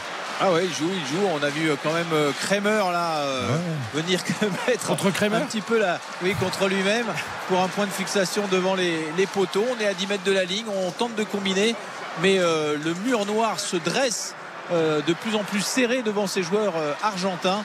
Euh, pour limiter les, espaces. Peut-être un petit coup de pied par-dessus serait le bienvenu là pour euh, tenter de, prendre à revers la, défense euh, néo-zélandaise qui recule. On voit Whitelock justement pour une fois reculer, lui qui depuis le début de ce match ne fait qu'avancer avec donc toujours des, Argentins qui sont à allez 1m50 de la ligne. Mais on le sait, ce sont le mètre 50 le plus difficile à conquérir. Allez, pénalité en cours. Hein. C'est Montoya, le, capitaine, qui montre l'exemple. Allez, on va peut-être euh, ouvrir. Ouais. Bertranou là, qui, qui, demande le ballon et une faute euh, cynique hein, des, euh, des joueurs néo-zélandais qui viennent contester ce ballon au sol de manière assez grossière. Et Monsieur Gardner qui reste sur sa pénalité la première pénalité quelques mètres à côté de la, dernière faute mais c'est vrai que les, les néo-zélandais là sont subissent l'impact physique des Argentins qui arrivent notamment avec Kremer qui arrive avec beaucoup d'intensité et qui vient percuter la, défense néo-zélandaise. Et ça, ça fonctionne plutôt pas mal. On, reste au rugby parce qu'on est tout près de la ligne, mais il y a une très grosse situation. Euh, le Havre-Lens, on y viendra juste après. Le rugby d'abord. Vous avez vu ce numéro 4 là, mon cher Olivier, là? Guido Petit Pagazza Zabal. Et celui-là, quand il prend le ballon, il faut mieux euh, anticiper parce qu'il a marqué, on n'a pas fini de le nommer. Ah, c'est 2 mètres, 120 kilos, euh, euh, c'est puissant. les, Argentins qui préfèrent prendre la, pénalité. Ouais, ils assurent les points, les Argentins, avec. Oh, c'est petit bras, ça. Hein ah, ces petits bras, ils sortent quand même d'une séquence qui a dû durer 2 minutes 30. Et bon, il faut un petit peu respirer. Surtout, les points sont pratiquement assurés. Voilà qui est fait. 3 points de plus, Boffelli 12-6 réduction du score pour les Argentins.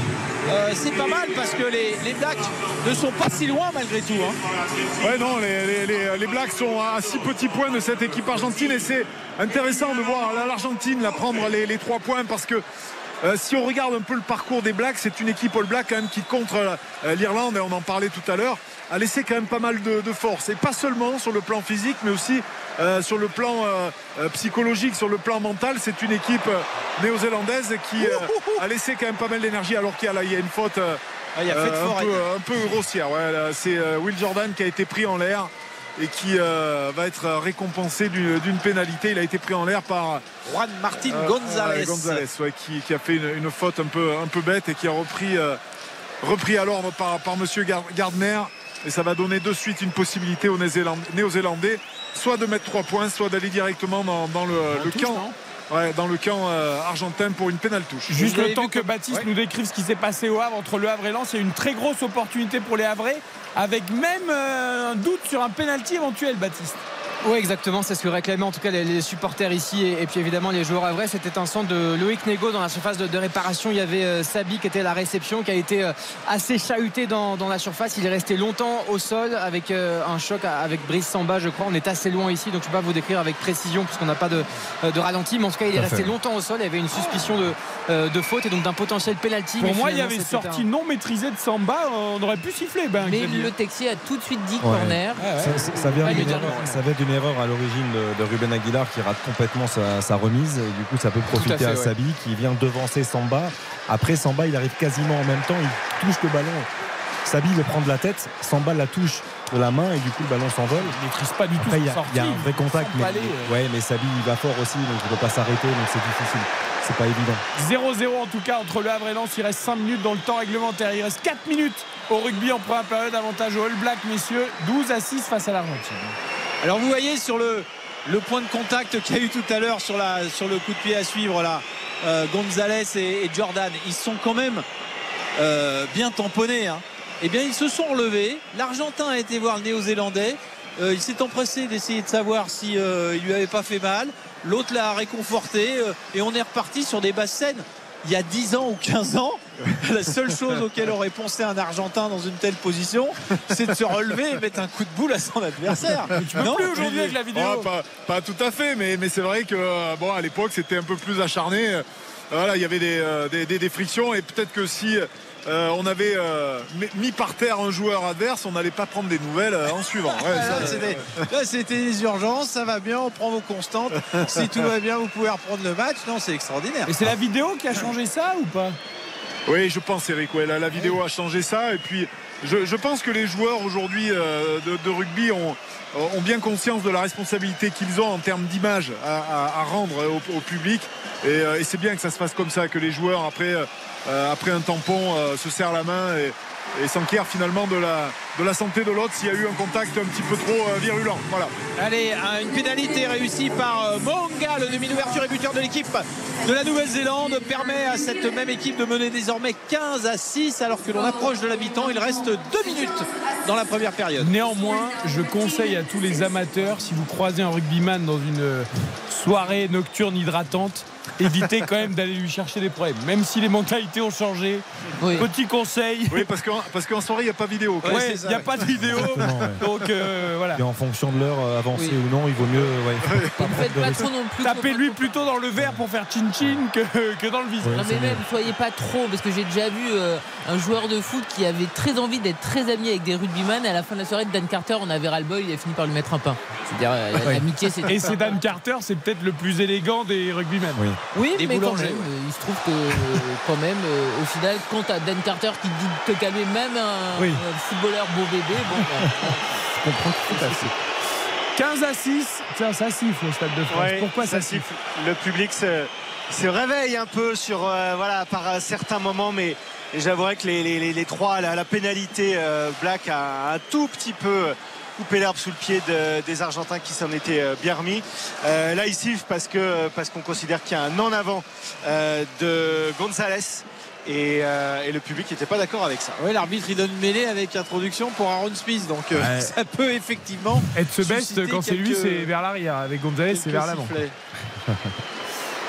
Allez, on aperçoit justement Michael Cheka, le, le coach australien de cette équipe euh, argentine qui euh, descend euh, directement au vestiaire. Il estime que la première mi-temps, il en a assez vu. On a, c'est vrai que bon, il y a, quand même euh, peut-être une facilité, on va dire, pour les, euh, les Néo-Zélandais à avoir marqué ces deux essais quand même de manière assez simple, on va dire.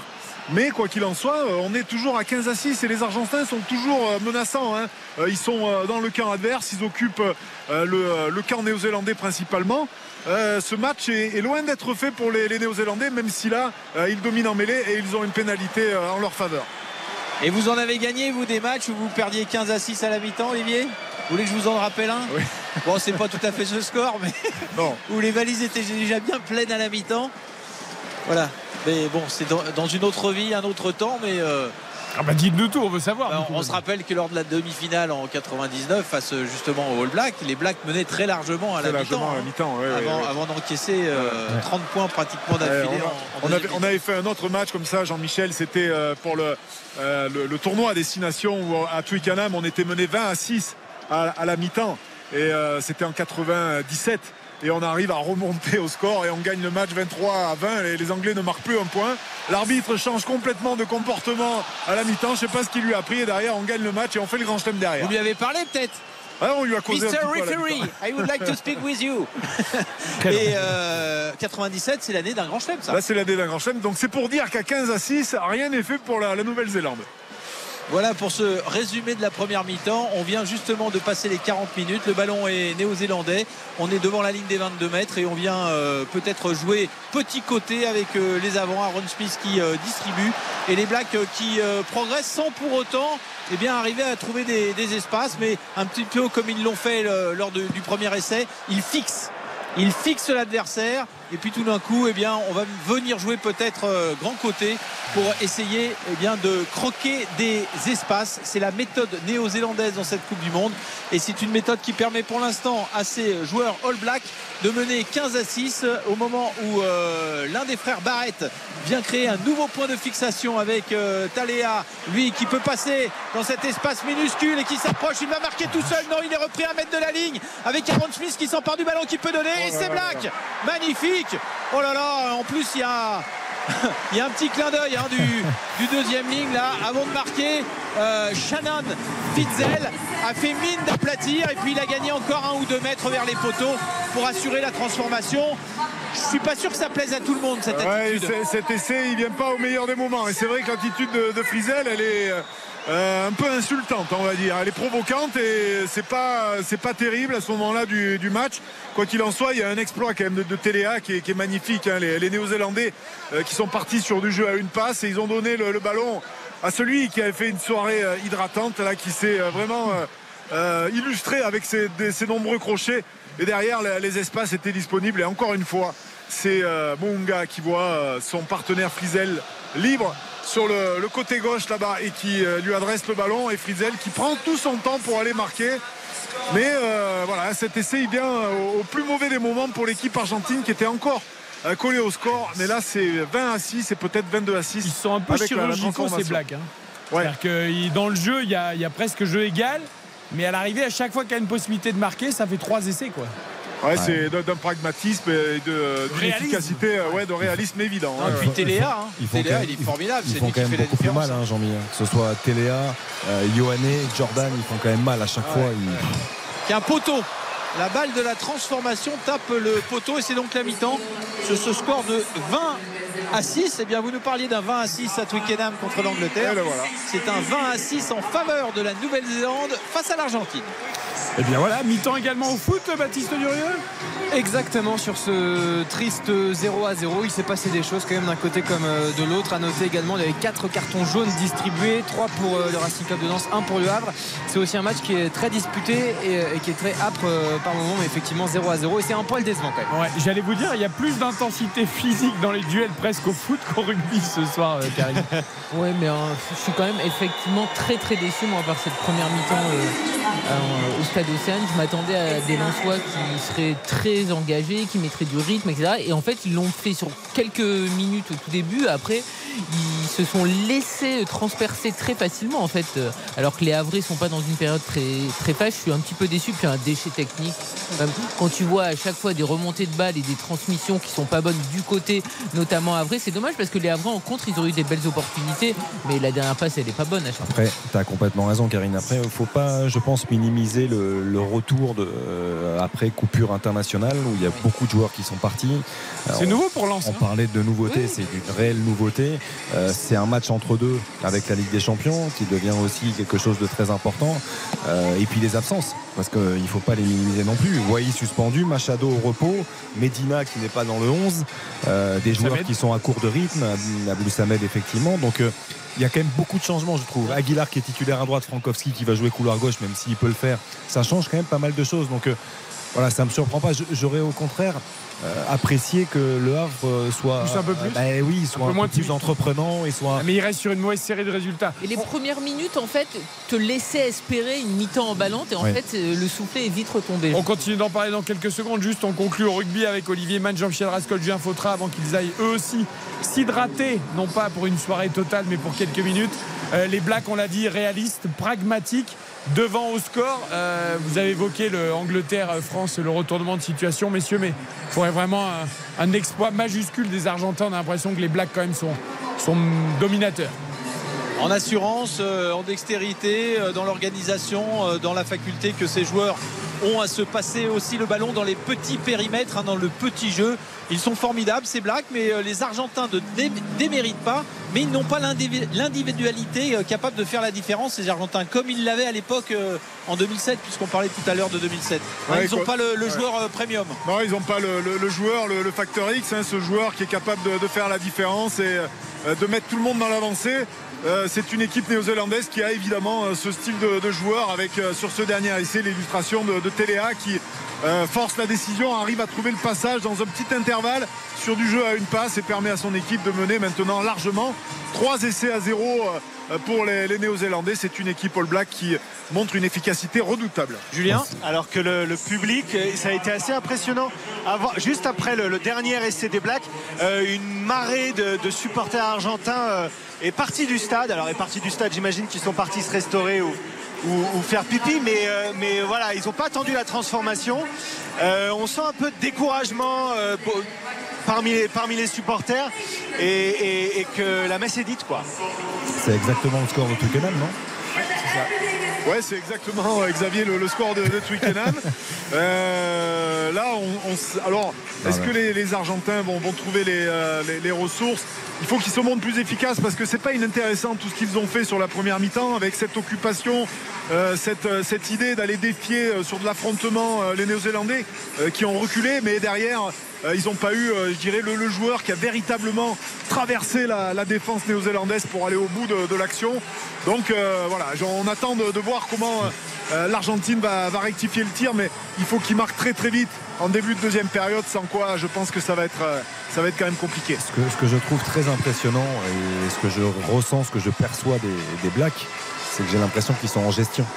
J'ai l'impression Ouais, qu'ils sont en totale maîtrise et que euh, quand ça tangue un tout petit peu, euh, quand a- ils se disent allez on va accélérer et en fait ils ont tellement cette, cette marge là de, de, Ouais. de manœuvre et de je trouve que c'est assez impressionnant. Mais moi, je faisais la réflexion à mes petits camarades Xavier et, et Karine euh, en amont.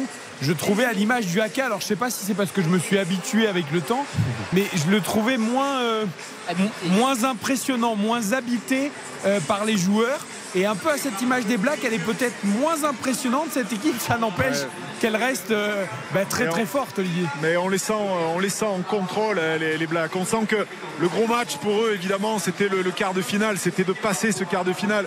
Ils savent que maintenant, les autres équipes, et l'Argentine, c'est pas du même acabit que, euh, évidemment, les, Irlandais, sans vouloir manquer de, de respect à l'Argentine. Mais euh, c'est une équipe euh, néo-zélandaise qui avait vu sa confiance partir au galop. Et cette confiance, elle est revenue au trot tout doucement, mais elle est bien là, elle est bel et bien là, cette confiance dans le camp néo-zélandais. Et c'est une équipe néo-zélandaise qui, euh, qui maîtrise et qui, qui est sûre d'elle. Voilà, on sent qu'il peut pas évidemment lui, arriver grand chose. Elle, elle gère. Elle est pas, euh, c'est pas une équipe All Black euh, énorme qui fait vraiment un grand grand match, mais tout ce qu'elle fait, elle le fait bien et sans forcer son talent, elle arrive à maîtriser cette équipe argentine. Et dès qu'ils décident d'accélérer, en fait, ils Ouais. concrétisent ces moments forts. quoi. Dès, dès qu'ils le décident vraiment, on a le sentiment qu'ils peuvent marquer un essai ça. à tout moment. Et puisqu'on est dans le langage équestre, on a l'impression que l'obstacle est un petit peu trop à franchir pour les Argentins euh, dans cette demi-finale de Coupe du Monde. Est-ce que, Olivier, on on pourrait avoir euh, un turnover assez rapide chez les Blacks si ça se passe bien en début de seconde période, notamment aussi pour euh, préserver quelques forces? On rappelle que la finale, c'est dans 8 jours maintenant, hein, le dimanche, et que ce sera Oui. peut-être contre l'Afrique du Sud ou l'Angleterre, donc un gros match à nouveau. Oui, oui, je, pense qu'on va observer euh, des, des changements. Euh, Peut-être pas à la mi-temps, mais euh, rapidement, si les Blacks arrivent à marquer un nouvel essai, je pense que les changements vont avoir, avoir lieu et on pourrait voir peut-être quasiment la moitié de l'équipe changer. Allez, bonne mi-temps, messieurs. Allez vous hydrater tranquillement. Nous, on refait un petit point avec Baptiste Durieux sur le football, le début de la deuxième journée de Ligue 1. On rappelle Baptiste, hein, même si on a vécu le en quasi-intégralité. 0-0 entre Le Havre et Lens après 45 minutes. Un début de match assez intéressant des Lensois. Et puis petit à petit, ça s'est équilibré. Et on n'a pas vu un grand match en termes d'occasion. hein. Ouais, tout à fait. Alors, il y, a- quand même euh, une douzaine de tirs dans, ce match avec pas mal de, tirs cadrés. On pense à la tête d'Andy Diouf, la tête de Wesley Saïd également. Euh, il y a eu un, beau centre de Ruben Aguilar, une frappe de, Frankowski. Côté du Havre, il y a eu euh, un Mohamed Bayo qui a été pas forcément très inspiré, mais intéressant dans, dans son registre et dans, dans ce qu'il sait faire. Avec, euh, avec également euh, une superbe entrée aussi, je trouve, euh, de, euh, de Loïc. Ouais, exactement. Donc voilà, il y, a- il y a des choses intéressantes, mais voilà, de- de- on a l'impression que Lens s'est éteint. Il y avait ce côté très étouffant qu'arrive parfaitement à faire le Racing Club de Lens avec ce, ce collectif, avec 11 joueurs qui sont littéralement au pressing, qui sont des morts de faim sur, sur les deuxièmes ballons et, et qui ont envie d'aller de l'avant. Puis là, ça s'est un peu éteint, même dans les duels, etc. On sentait pas forcément beaucoup d'envie.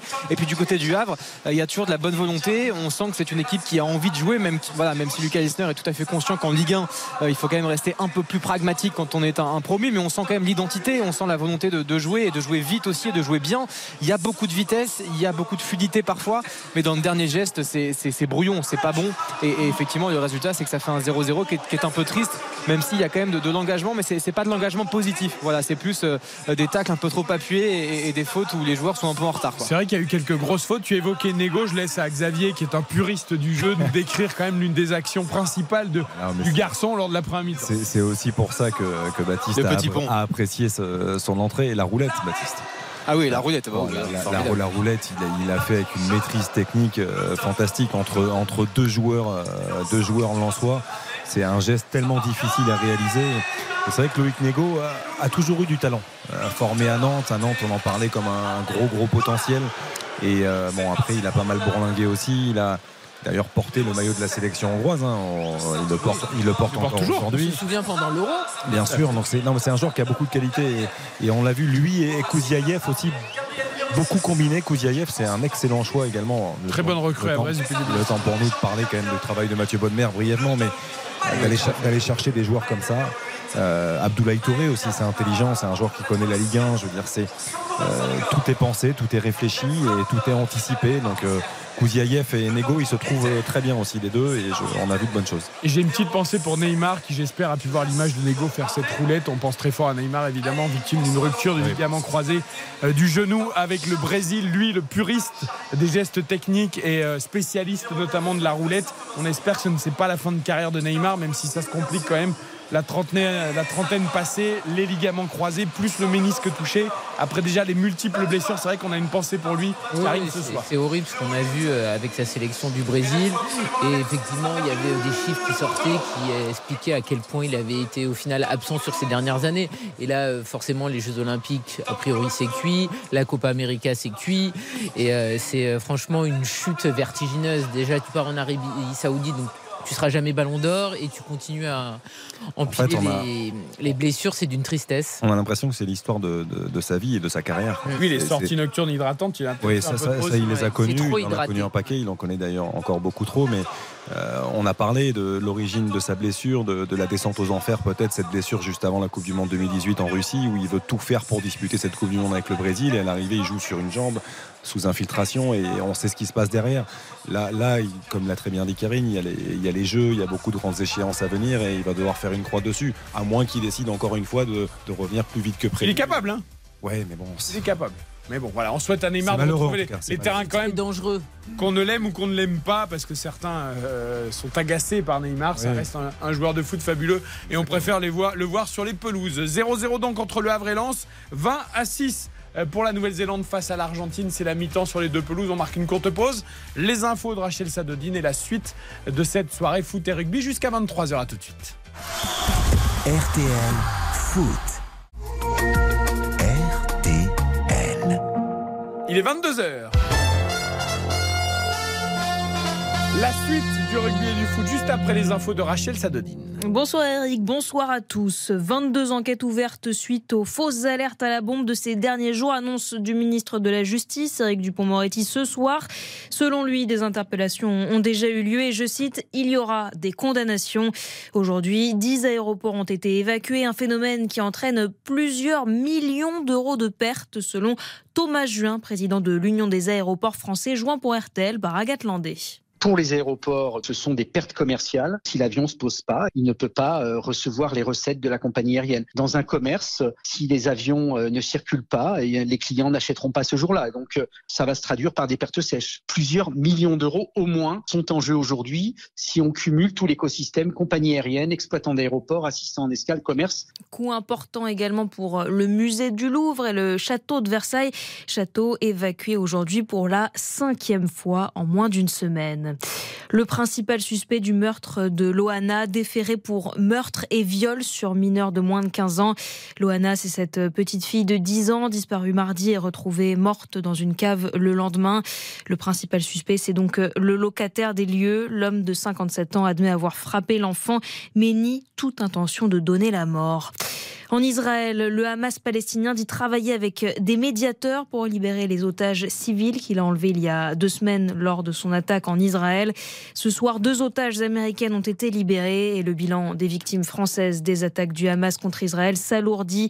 30 personnes sont mortes, 7 sont encore portées disparues. Un homme interpellé en France en lien avec l'attentat de Bruxelles. Il est soupçonné d'avoir été en contact avec l'auteur de l'attaque qui a tué deux personnes il y a quatre jours dans la capitale belge. Par ailleurs, le ministre belge de la Justice a annoncé ce soir sa démission. La météo de demain, le temps se calme sur le pourtour méditerranéen et dans la vallée du Rhône, mais plus au nord et à l'ouest, le temps est agité. Le ciel est couvert avec de nombreuses averses particulièrement soutenues sur le Nord-Pas-de-Calais, le Cotentin, le Finistère, la Gironde ou encore les Landes. Les minimales, elles vont de 8 à 12 degrés en général. Les maximales de la journée s'échelonnent entre 13 et 22 degrés. Les courses, elles avaient lieu à Vincennes ce soir. Il fallait jouer le 16, le 4, le 12, le 7 et le 14. Demain, le quintet, c'est à Longchamp. Dominique Cordier vous conseille de jouer l'As, le 4, le 2, le 3, le 5, le 12, le 15 et l'outsider de RTL, le 3 étatique. Merci beaucoup Rachel, à tout à l'heure 23h. RTL Foot, C'est jusqu'à 23h. présenté par Eric Silvestro. Du foot et du rugby au programme de cette soirée sur RTL. On espère que vous êtes avec nous, peut-être sur la route, peut-être à la maison. Vous fêtez le début des vacances de la Toussaint avec les enfants. Passez une belle soirée en tout cas avec ce Havre-Lens en Ligue 1, le début de la 9 journée et le rugby, première demi-finale entre l'Argentine et la Nouvelle-Zélande. Et là encore, comme en première période, c'est Baptiste Durieux le foot qui a gagné le coup d'envoi du, du coup d'envoi justement. euh, Ah, ça fait 2-0. Ah, ça fait 2-0. Ah, Pas, pas pas tableau d'affichage. hein. Alors je suis pas sûr parce que. euh, Ah si, si, j'ai les deux écrans sous les yeux, euh, Jean-Michel. Oui, mais vous avez forcément un, un temps de réaction.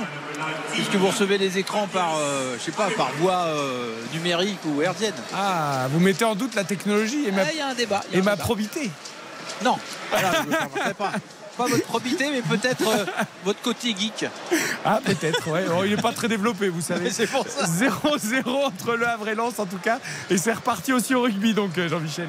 Oui, c'est parti au, au rugby avec la première mêlée de la deuxième mi-temps, avec donc des, des blacks toujours aussi bien organisés qui d'entrée, Olivier, viennent jouer devant les 22 mètres de l'adversaire.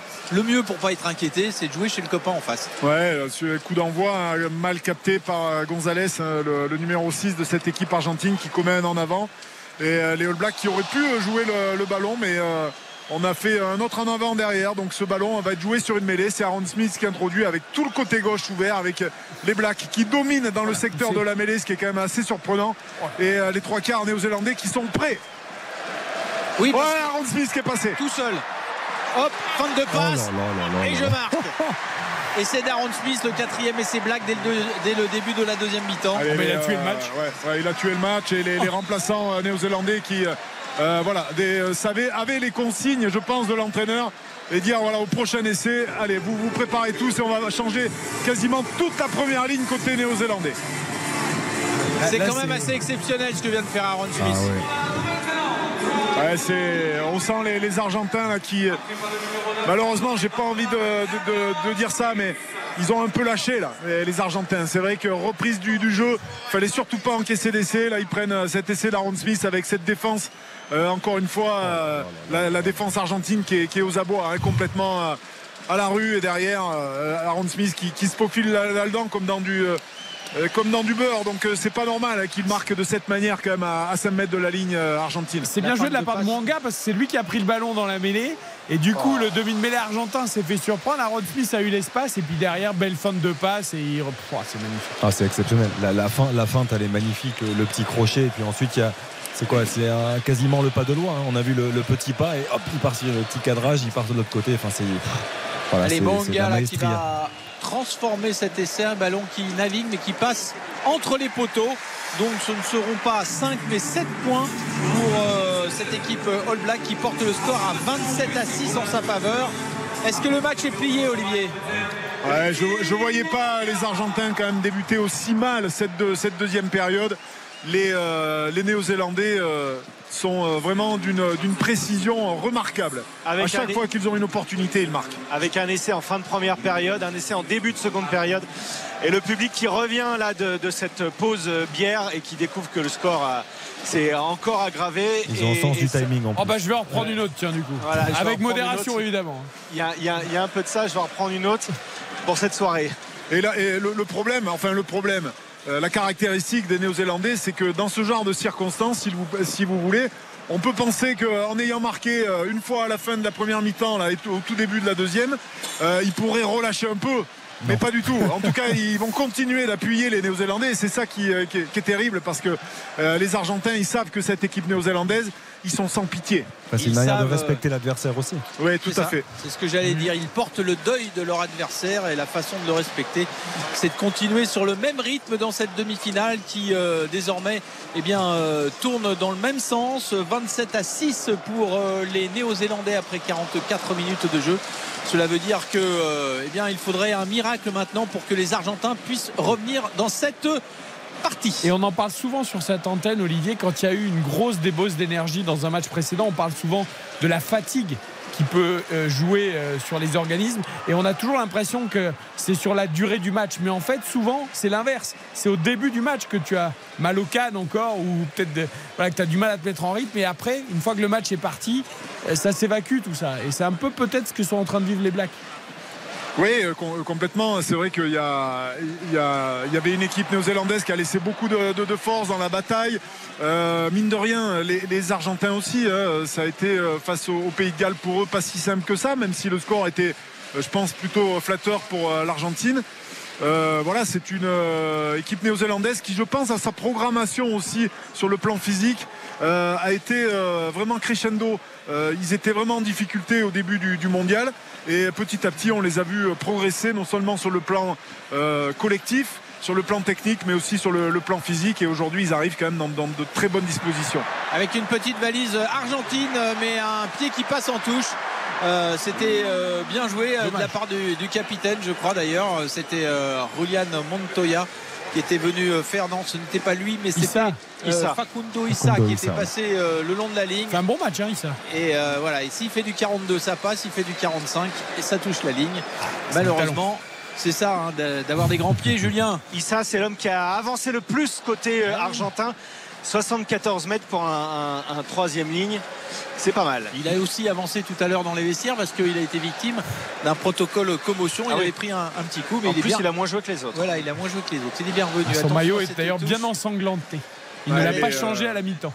les Blacks qui, qui usent et qui, qui abusent, on va dire, du, du ballon porté. hein. On les sent dominateurs euh, devant.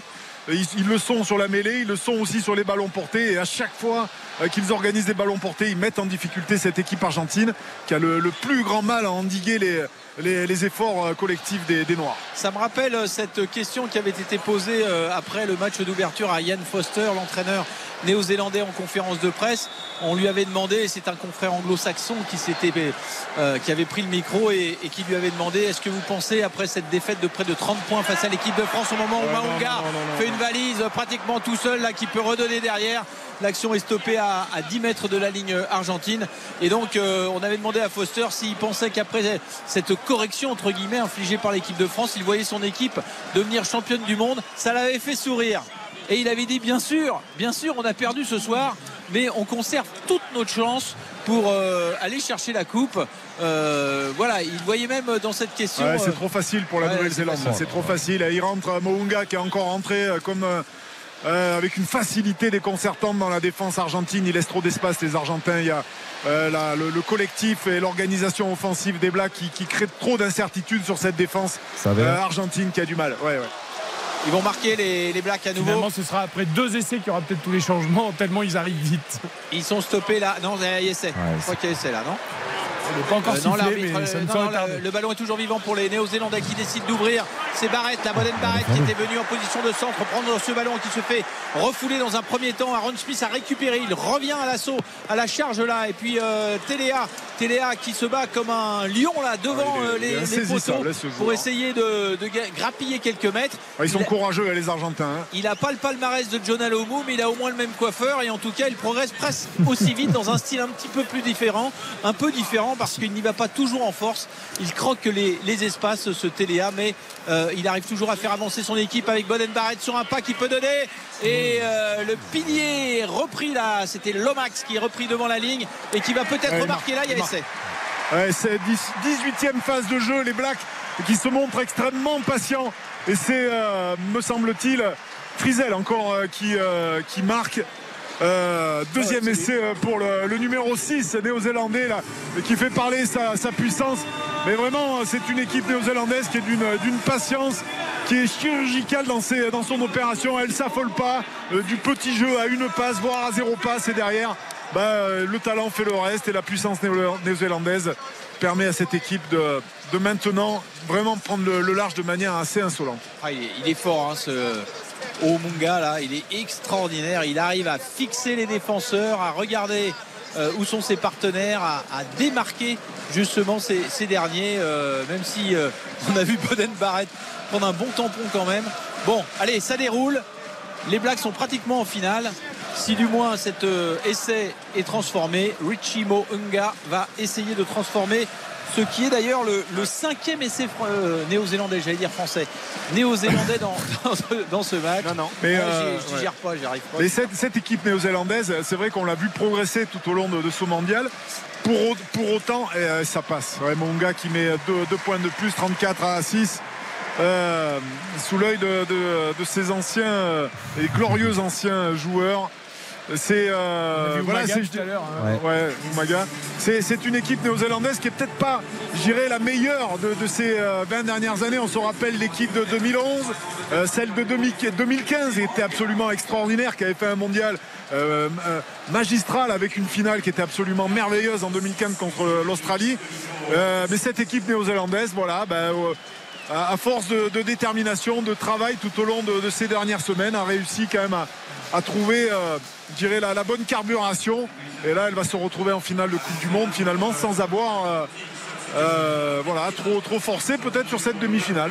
34 à 6 pour la Nouvelle-Zélande face à l'Argentine. On va un petit peu au foot avant la pub. Toujours 0-0 entre Le Havre et Lens, même s'il y a eu une opportunité lensoise, me semble-t-il, où il y avait peut-être hors-jeu. Oui, il y avait ouais, exactement. Il y avait une petite remise intéressante de, Florian Sotoka, mais effectivement, toujours 0 à 0. À noter que l'entrée de Angelo Fugini dès la mi-temps, dès le retour des vestiaires à la place de Andy Diouf. Euh, Mohamed Bayo aussi qui a été dangereux par, euh, par deux fois. Et puis, euh, notamment, cette occasion aussi, ils sont pénibles, le Havre, puisqu'il y avait Alioui qui était à, l'entrée de la surface de, réparation, avec un angle parfait pour, pour un droitier. Il aurait pu frapper pied droit, l'enrouler pleine lucarne. Il était légèrement à l'entrée de la surface, euh, excentré côté gauche, mais il a un petit peu trop traîné. Il s'est pas piqué sur, euh, sur cette occasion. Encore une pour le Havre, mais effectivement, ça fait toujours du 0 à 0 au stade Océane. 56 minutes de jeu. Tu nous disais Fulgini à la place de Diouf, ce qui veut dire que Thomasson a reculé. Euh, on avait déjà eu ça, Xavier, au match précédent. Hein. Oui. Ouais, non, c'est une des plus offensive cette C'est une des variétés possibles. Après, ils sont obligés de créer davantage de choses.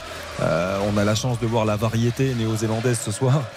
Euh, face aux Argentins, il ferait mieux d'en mettre davantage aussi de variété dans leur jeu. Je trouve que c'est trop lisible, euh, beaucoup trop prévisible. Il y a beaucoup trop de, déchets techniques. On a vu euh, Sotoka à l'instant sur un, ballon qui était pourtant assez facile à mettre dans la profondeur, une passe complètement manquée. Il va falloir vraiment en faire beaucoup plus ce côté Lensois pour espérer faire, faire un meilleur résultat. Pourtant, à l'image de Fabien Galtier, Sotoka a dit que pendant la trêve internationale, vous savez qu'il y a eu beaucoup de départs, 12 dont 8 titulaires, mais il disait que les jeunes qui étaient venus jouer avec euh, ceux qui étaient restés euh, à la Gaillette avaient un niveau intéressant contrairement au passé. Donc c'était pas des peintres comme au stade français pour Fabien Galtier et que c'était pas des 7 ou 8-0 à l'entraînement Karine, qui avait du, niveau chez les jeunes. Oui, mais j'imaginais pas trop non plus Sotoka dire l'inverse, tu vois. Bah Fabien Galtier ça l'a pas gêné. Oui, mais enfin Fabien Galtier, il y a rien qui gêne à chaque fois qu'il il est assez cash hein, comme personnage. Il pense, il s'en fout. Euh, il, invite Bernard Laporte à alors qu'on balle, etc. C'est ce qu'il a envie de faire. Donc euh, s'il pense que les adversaires sont des peintres pour euh, s'entraîner, il le dit. Un pédagogue, Jean-Michel, c'est ça? Un peu plus rond. Oui, un grand pédagogue, mais je vous entends mal. Donc euh, j'imaginais que vous parliez de Fabien Galtier. Oui, et des peintres du stade français.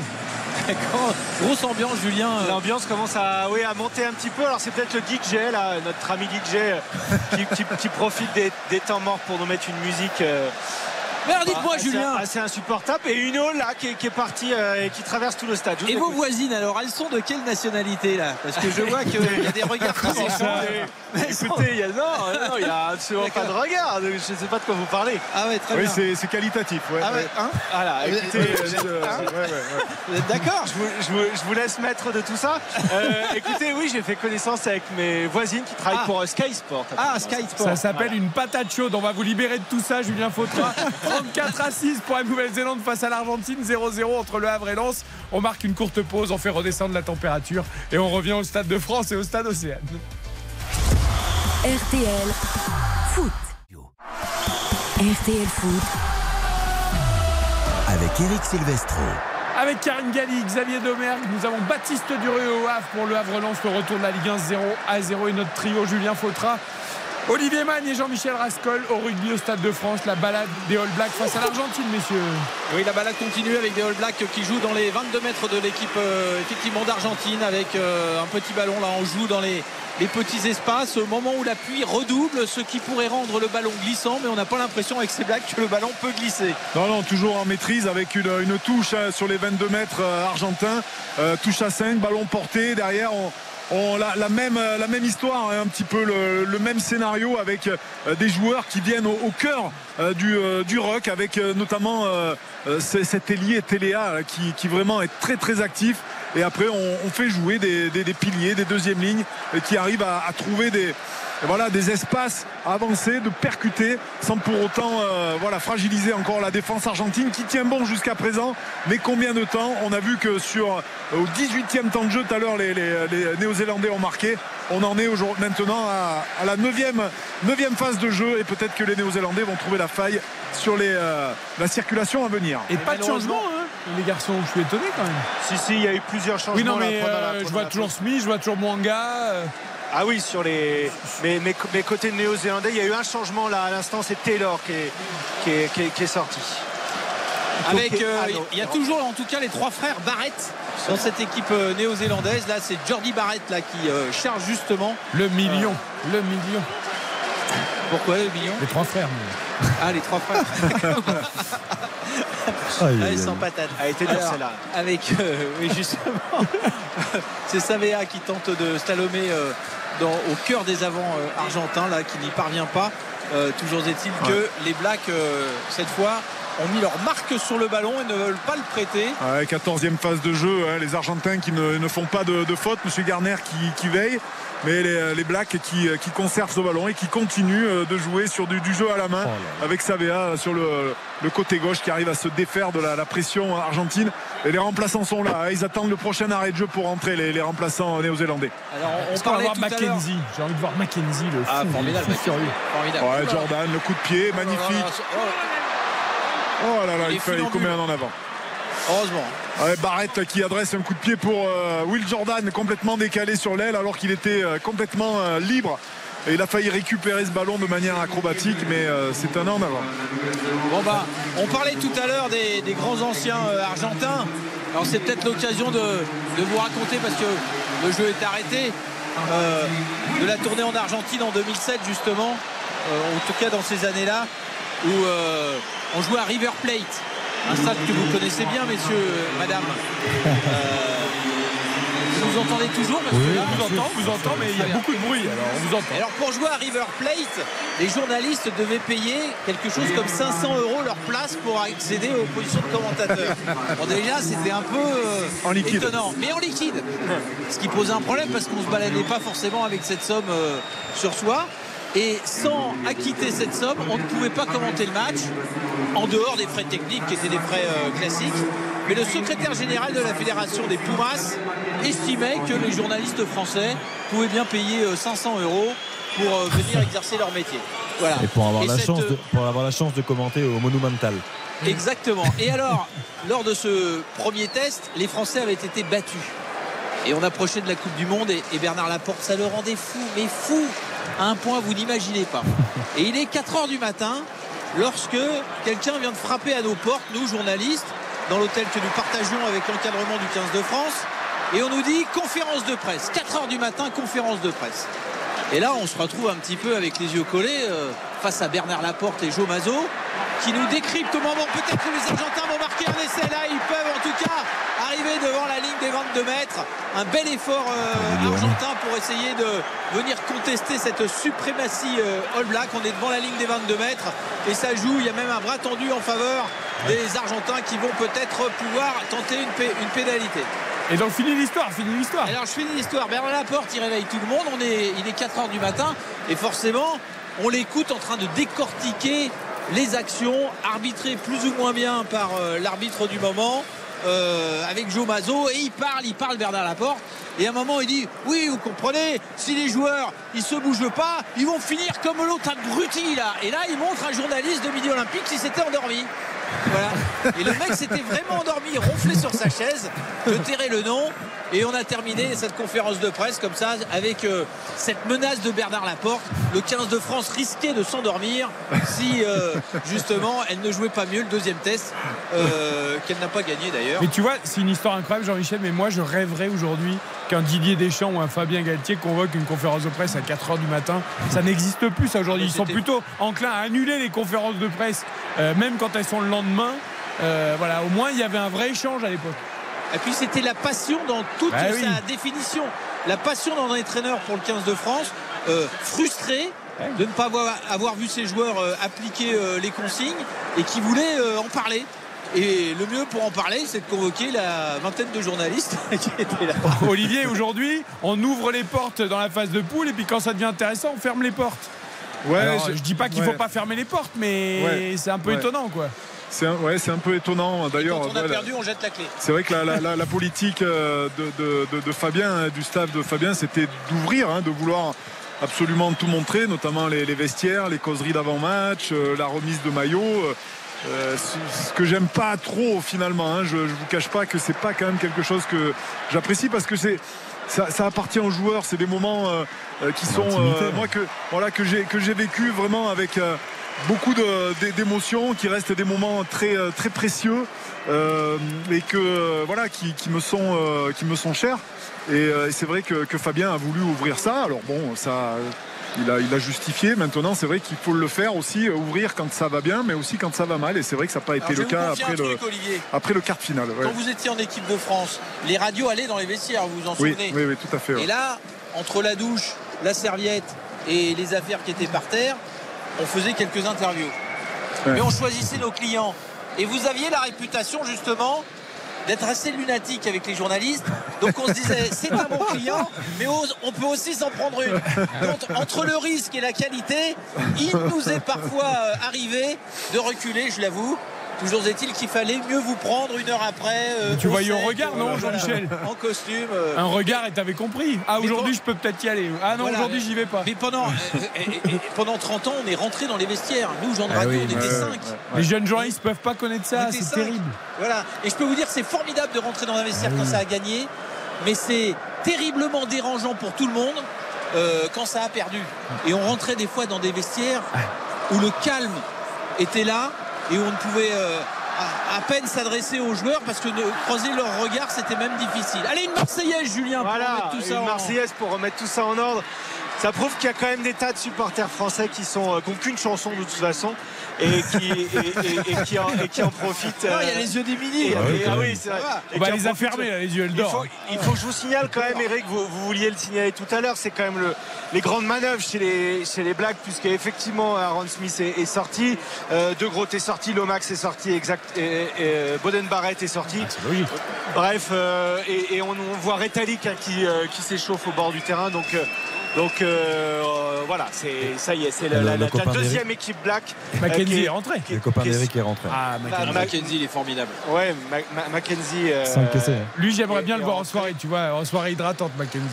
Je pense que tu t'ennuies pas si Et tu puis, fais une soirée et puis hydratante parce que dans ces équipes, il faut toujours un petit rouquin. Eh bien, il y a aussi la rentrée euh, de Finlay Christie.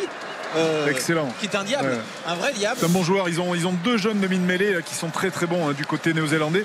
Euh, Et je pense aussi aux, aux- aux deux piliers qu'ils ont, qu'ils ont fait rentrer. hein. Euh, euh, Williams qui a, qui a 23 ans, euh, Newell qui a 23 ans. C'est c'est des, des piliers prometteurs hein, pour les, les néo-zélandais. Et on peut penser que dans 4 ans, c'est des joueurs qui auront pris encore un peu plus d'expérience et qui permettront à cette équipe néo-zélandaise d'être encore, encore performante. il y a. Retalik qui est rentré, Ouais. formidable, et il y qui est sorti. à la place de Sam Whitlock qui a été quand même applaudi par, euh, par le Stade de France. Les deux additionnés, tu peux les mettre largement à la retraite. Oh, Deux, oui. deux grands piliers de cette équipe. Et juste au passage, on parlait de l'influence d'Aaron Smith, de cet essai magnifique. Euh, Aaron Smith, c'est 4 essais quand même. 4 Ouais, essais, il, c'est est, énorme. ouais, il est- ouais, il est C'est- décisif hein, souvent. Ouais, c'est, c'est quand même un joueur qui a une longévité exceptionnelle. Euh, Il est, il est centenaire chez les Blacks. Il a, il a plus de 100 caps chez les Blacks, ce qui est quand même extraordinaire. Euh, parce que pour être euh, centurion chez les, euh, chez les All Blacks, il faut quand même se lever tôt le matin. Donc euh, lui, euh, il est là, il est présent et il fait encore un mondial absolument incroyable. Il avait d'ailleurs parfaitement maîtrisé Antoine Dupont lors du match d'ouverture. Ouais, ouais. Euh, en tout cas, en première mi-temps, avec des Blacks qui continuent à presque à s'amuser hein, avec ces, ces points de fixation. Ouais, il y a eu une bonne période euh, argentine, hein, euh, Jean-Michel. Les, les Argentins sont rentrés dans le camp adverse, mais euh, ça, ça fait trop de fautes et face à la, la puissance et la défense néo-zélandaise, bah, ils ont du mal à, à enchaîner. C'est Williams qui a failli passer, mais euh, c'est peut-être Téléa qui va marquer dans, là pour le ceinturé. Ils sont trois, donc je pense qu'il ne pourra pas aller au bout. Mais l'action va rebondir, voilà, et c'est Jordan Ouais, c'est trop facile. qui marque euh, le sixième essai néo-zélandais de cette partie, de cette demi-finale, pour porté le score à 39 à 6 avant la transformation. Mais on doit faire une publicité, les amis. De toute façon, la balade All Black, Jordan, 39 à Jordan 6. quand même euh, meilleur marqueur d'essai de la Coupe du Monde, ça y est. hein. On est à 7. Il est à 7. Il avait été discret contre la France, c'était pas pour Ouais, nous là- déplaire. Là, il est à 7. Mais là, il est en bout de ligne, euh, l'ailier, et il marque les essais, il les compile 39 à 6 pour les All Blacks face à l'Argentine. Les All Blacks qui vont être en finale de cette Coupe du Monde. Très courte pause. Je voudrais qu'on aille un peu au foot aussi parce qu'il n'y a toujours pas de but entre le Havre et Lens. Mais il se passe des choses. On va voir Baptiste Durieux juste après. RTL Foot. Eric Silvestro. RTL Foot jusqu'à 23h. Un match à sens unique. D'un côté, la demi-finale du rugby, euh, 39 à 6 pour la Nouvelle-Zélande. La transformation, on n'est pas réussi. Raté. Ouais, on en reste à 39 à 6. Et le football, alors là, pour le coup, il y a beaucoup plus de suspense. Baptiste Durieux, entre le Havre et Lens, toujours 0-0. hein. Exactement 70 minutes de jeu 0 à 0 on a eu une énorme occasion avec quelques secondes de la part de Mohamed Bayo on va suivre juste le ballon dans la phase de réparation avec cette frappe d'Angelo Fugini qui va hum, sortir mais oui une tête de Mohamed Bayo avec un sauvetage XXL exceptionnel de Kevin Danso qui est venu euh, faire un tacle glissé ravageur qui a éloigné ce ballon des, des buts de, de, de Brice Samba. Mohamed Bayo qui avait aussi fait une tête euh, cadrée là encore stoppé euh, par ce même euh, Brice Samba. On a eu aussi un, un centre assez fuyant devant les cages du Havre pour le, le Racing Club de Lens. On a eu une petite remise de Thomasson aussi pour une frappe de, de Sotoka qui lui qui est toujours très bon et très consistant dans, dans, dans ces matchs là a manqué encore de précision avec cette frappe au-dessus. Il se passe des choses. Il y a des occasions d'un côté comme de l'autre mais effectivement toujours pas de but. 0 à 0 Karim, il y a des grosses situations des deux côtés. hein. Oui, oui, mais je trouve que c'est toujours dans le dernier geste en fait que ça pêche parce que Brice Samba et Desmas ne font pas des arrêts incroyables. C'est ouh là oui, là oui. Ah oui, arrêt exceptionnel, arrêt exceptionnel d'Arthur Desmas. Alors il y avait euh, peut-être ouais, il y a une faute qui vient d'être sifflée, Mais arrêt mais effectivement incroyable. arrêt sur sa ligne exceptionnel. Ça fait encore un arrêt, encore une parade. C'est le match des gardiens aujourd'hui. Arthur Desmas versus euh, Brice Samba, le, le capitaine du Racing Club de Lens. Mais je suis Allez, un peu vous- déçu voilà, des euh, numéros 9 euh, des deux côtés ce soir qui euh, manquent un petit peu euh, d'adresse. Mais là, effectivement, l'arrêt est très beau. La tête de Sotoka était belle. hein. je vois pas. Elle était belle, ouais. Ah oui, non, il n'y a aucune faute. C'est dans un second temps ouais, qu'il y, a- y y un coup de sifflet. mais- Il a y a eu des changements. Il y a eu des changements effectivement. Salis Abdou Samed qui est, qui est rentré à la place de Nampalis Mendy et Morgan Guilavogui, pardon, qui a remplacé Wesley euh, Saïd. Et puis deux choses à vous dire. Vous parliez de chansons entonnées par les supporters du 15 de France. Ici, on chante Pour un flirt avec toi de Michel Delpech. Ah.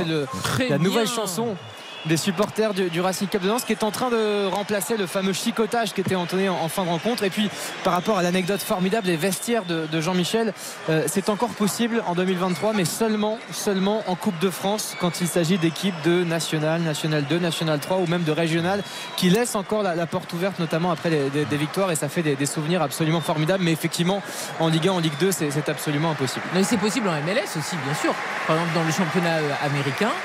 Et aussi, il y a notamment Ah oui, c'est une autre culture. club. Là, il y a la- un DJ qui met de la musique à chaque touche et donc Non, non, à la fin des matchs, tu as un cordon qui est euh, installé dans les vestiaires et tu peux interviewer les joueurs qui sont assis à leur place dans le vestiaire et toi tu es avec ton micro et, euh, Je croyais que tu passais et tu prenais une photo comme la Joconde avec Lionel Messi assis sur et quand, et quand il y avait Ibrahimovic, ben, t'interviewais Ibrahimovic et tous les joueurs ils étaient disposés euh, quelques minutes après le coup, dans, euh, le coup de sifflet final et tu c'est ce qu'ils sont NBA aussi hein, aux A États-Unis fait Ibrahimovic, c'est un peu comme Olivier Mann. Tu sais pas si tu vas poser la question ou pas, quoi. Oh, a priori tu la poses pas Mais non, Hein, ça dépend. Quoi. Olivier Vous t'avais un jour sur deux exagérez, quand Ibra c'était Non. 3 Ouais. fois sur 4 non Ibra, tu prends pas forcément le risque. Non. non. Parce que ça peut être. T'as ça peu de chance que ça se passe Ou alors il faut que le cordon soit assez loin. Ouais. au cas où. faut vraiment que tu aies une longue perche tu vois, pour micro loin Au cas où. Après, il y a les joueurs qui vous disent oui et qui partent à la douche. Donc, faut les attendre.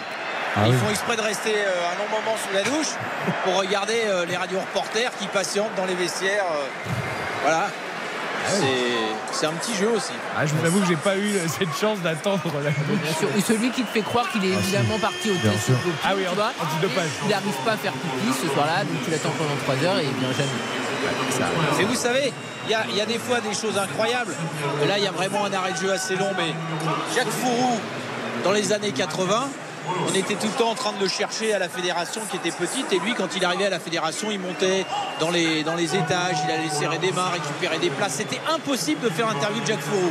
Et nous, radio reporters, au bout d'un moment, on avait vraiment besoin de l'interview parce que ça pressait pour la mi-journée. Et un jour, moi, je le vois descendre aux toilettes et je descends derrière lui. Et alors qu'il est aux toilettes, je lui dis, euh, Jacques, il faut vraiment, vraiment travailler avec nous là parce qu'on est pressé. Alors il dit, ok, les radios, on fait ça dans les chiottes.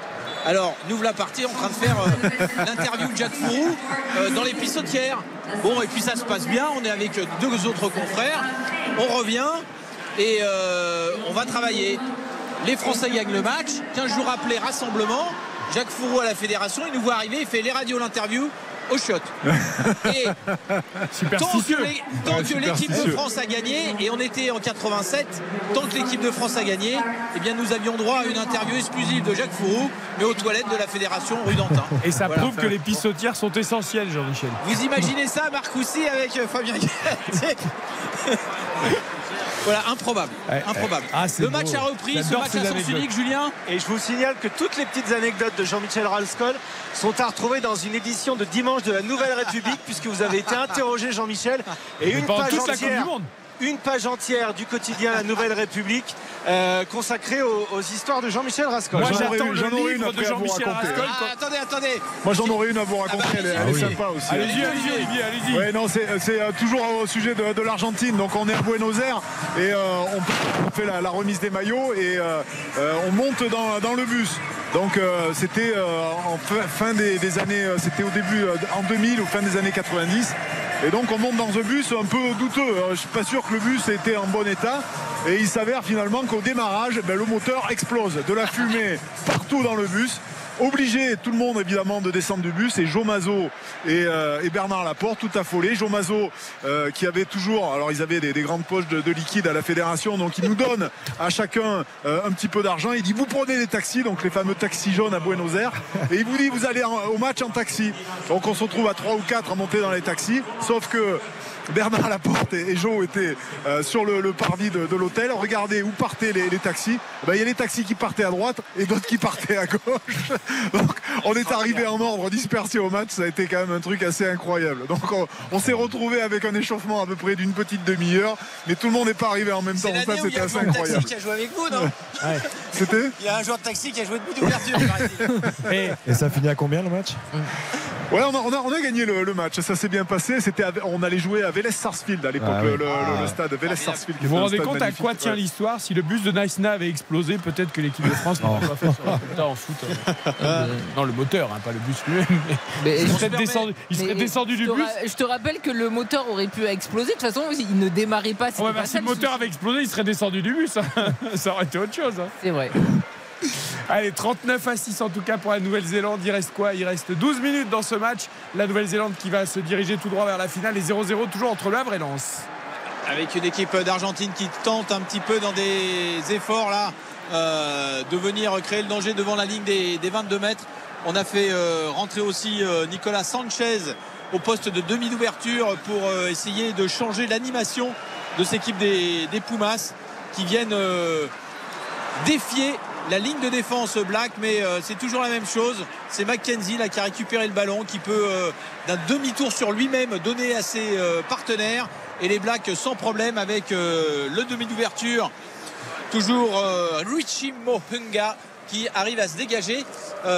Ils font vraiment ce qu'ils veulent Olivier. Ouais, ils ont. et la leçon c'est pas voilà il y a vraiment une différence de niveau c'est quand même une demi-finale de Coupe du Monde Oui, quoi oui, oui, c'est, une demi-finale de, de Coupe du Monde, mais c'est très déséquilibré. On, on- on s'attendait euh, évidemment, euh, euh, au vu des, des deux tableaux, notamment sur les quarts finales où il y avait les quatre meilleures équipes du monde dans un, dans un tableau, et, et de l'autre, évidemment, des équipes qui étaient quand même euh, allez, en dessous.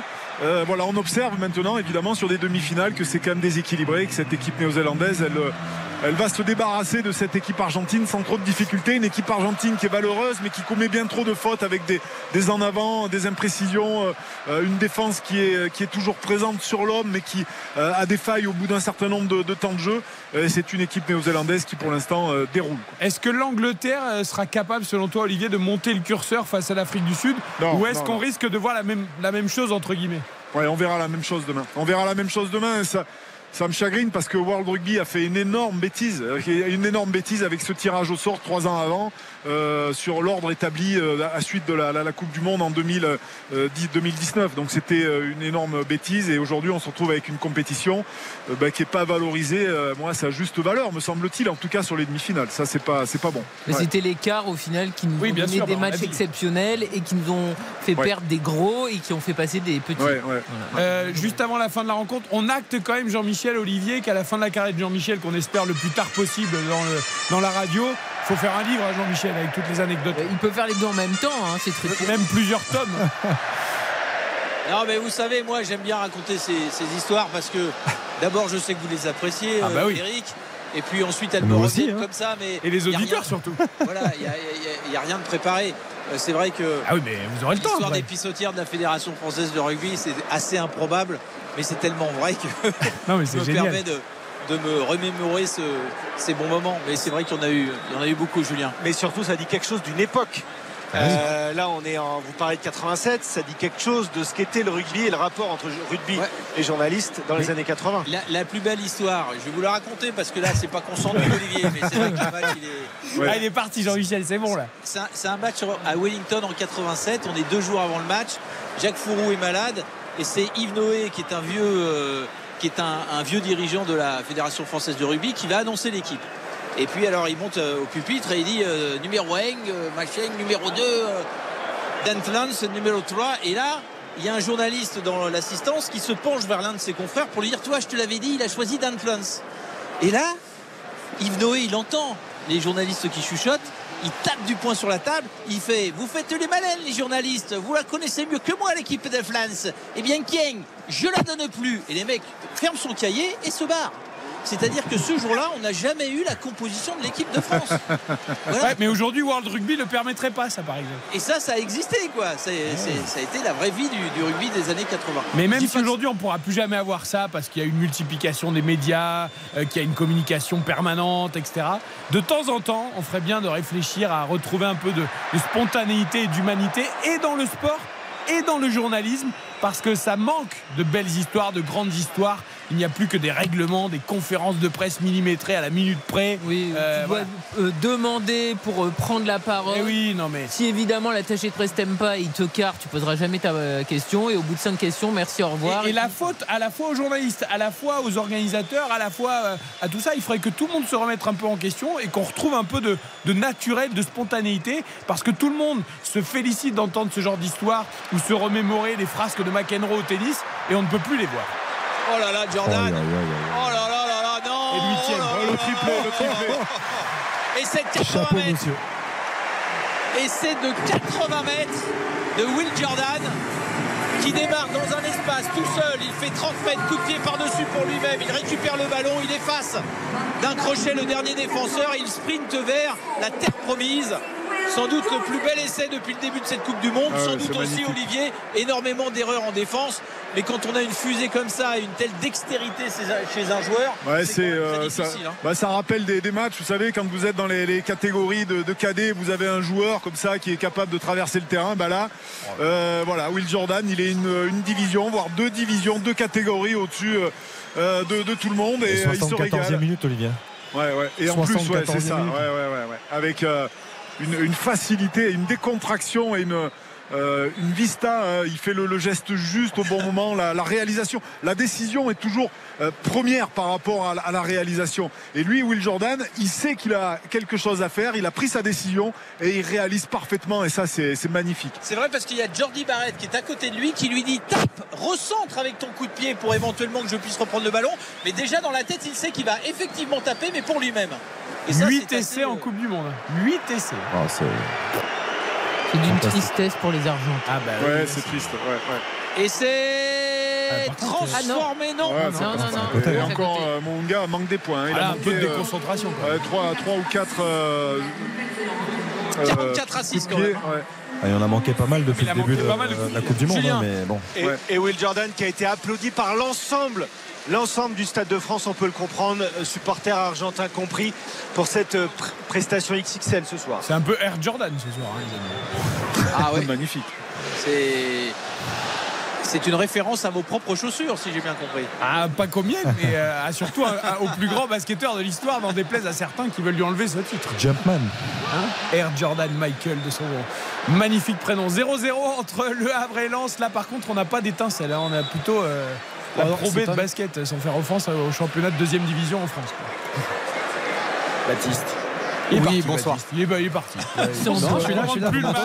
Il est désespéré. Lui, il- Salut Baptiste. il dit Qu'est-ce que je vais raconter, moi, comme anecdote? J'en ai pas ce soir. Bonsoir à tous. Bah, il n'y en aura pas beaucoup d'anecdotes à l'issue de ce Le Havre Racing Club de Nantes, toujours euh, 0 à J'aurais 0. pas besoin d'aller dans les vestiaires ou dans les douches.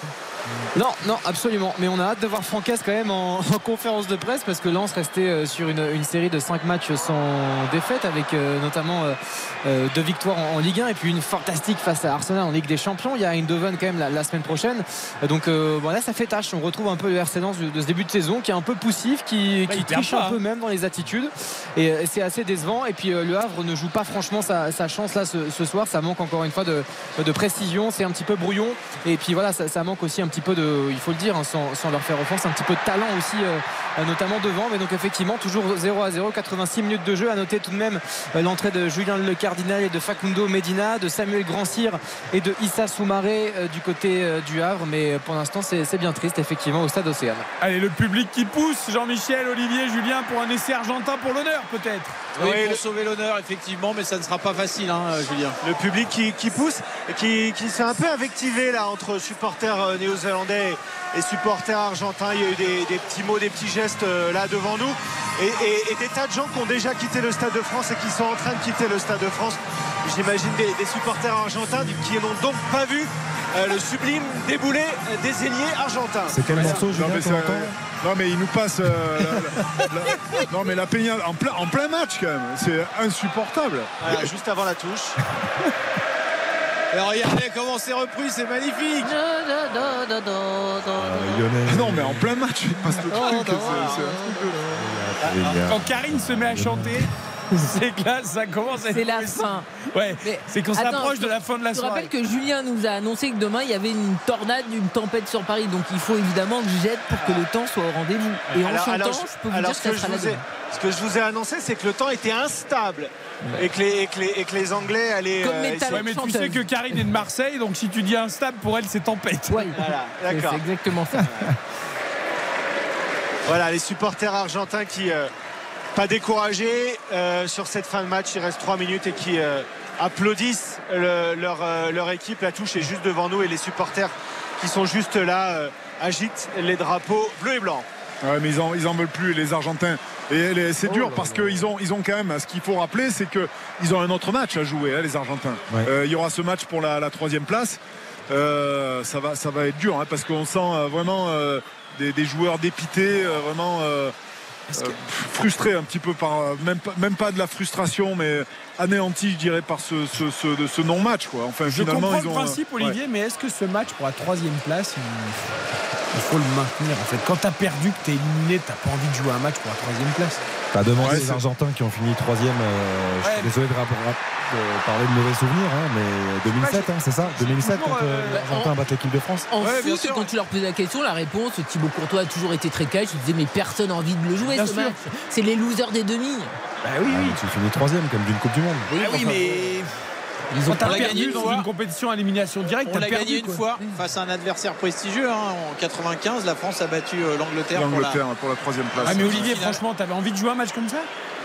Non, je me rappelle en 2003, on joue contre la Nouvelle-Zélande euh, euh, sur la petite finale. C'est vrai que pff, le, le- personne personne n'avait la tête à ce match. Ouais, ouais. C'était c'est- c'était mais Surtout- d'une complexité pour se motiver absolument pas Fabien euh, terrible. était rentré en France. Oui. Fabien était parti. oui. Julien. Oui, à, à l'instant. Euh, Bode- Bode- Jordi Barrett, pardon, qui a mis un énorme caramel au- au- à Sanchez, le, le- le remplaçant euh, euh, argentin, euh, qui est resté au sol pendant quelques secondes et, et Barrett a arrêté de jouer pour venir s'enquérir de la santé de son adversaire. Euh, L'action continuait sans lui et, et c'était un moment assez sympa. Je te mets un tampon, mais je m'excuse. C'est pas la première fois qu'on trouve trois frères dans une même équipe, mais c'est assez rare pour être quand même souligné. Attention à nouveau à Maunga là qui va marquer tout seul. Ouh, il a été gourmand, hein, Monga, ouais, parce qu'il y avait du monde à, à sa droite et il avait euh, la possibilité de transmettre son ballon et peut-être à, à Jordan hein, pour marquer un quatrième essai, mais il a préféré garder euh. Ouais, il doit donner là. Oh, il a, ouais, ouais, ouais. Là, c'est pas, c'est pas bien. Il s'excuse d'ailleurs. Il s'excuse euh, directement euh, auprès de ses partenaires. euh, qui lui certainement lui en voudront pas mais euh, voilà c'est c'est dommage de ne pas avoir passé son ballon avec le staff euh, néo-zélandais qui se serre déjà la, la main. Il reste euh, une poignée de secondes à peine dès que le ballon sera sorti de l'aire de jeu ou lorsque les euh, néo-zélandais l'auront récupéré. Eh bien, ce match sera terminé, Olivier. Javier Bardem dans les, dans les tribunes. Ouais, pour la touche glamour de cette soirée. L'acteur espagnol. Il en faut. Il en faut du glamour en rugby même si c'est pas la, la, notion première. Avec une dernière mêlée jouée à 4 mètres de la ligne. Argentine. Une introduction pour les Argentins. Qui, ils vont euh, mettre en touche, ce, Ouais, bah, ils vont sortir le ballon. ils, vont, ils, vont, ils, vont, le, jouer, je pense, les ah Argentins. Ah, ils veulent, euh, ils veulent pas terminer comme ça. Ils ont, euh, ils sont fiers quand même. Ils veulent pas sortir le ballon en touche. ils vont essayer d'aller marquer. Oh, l'ouverture du score absolument fantastique pour le Racing Club de Lens dans les toutes dernières secondes de ce match. Le but inscrit par Florian Sotoka sur un service somptueux.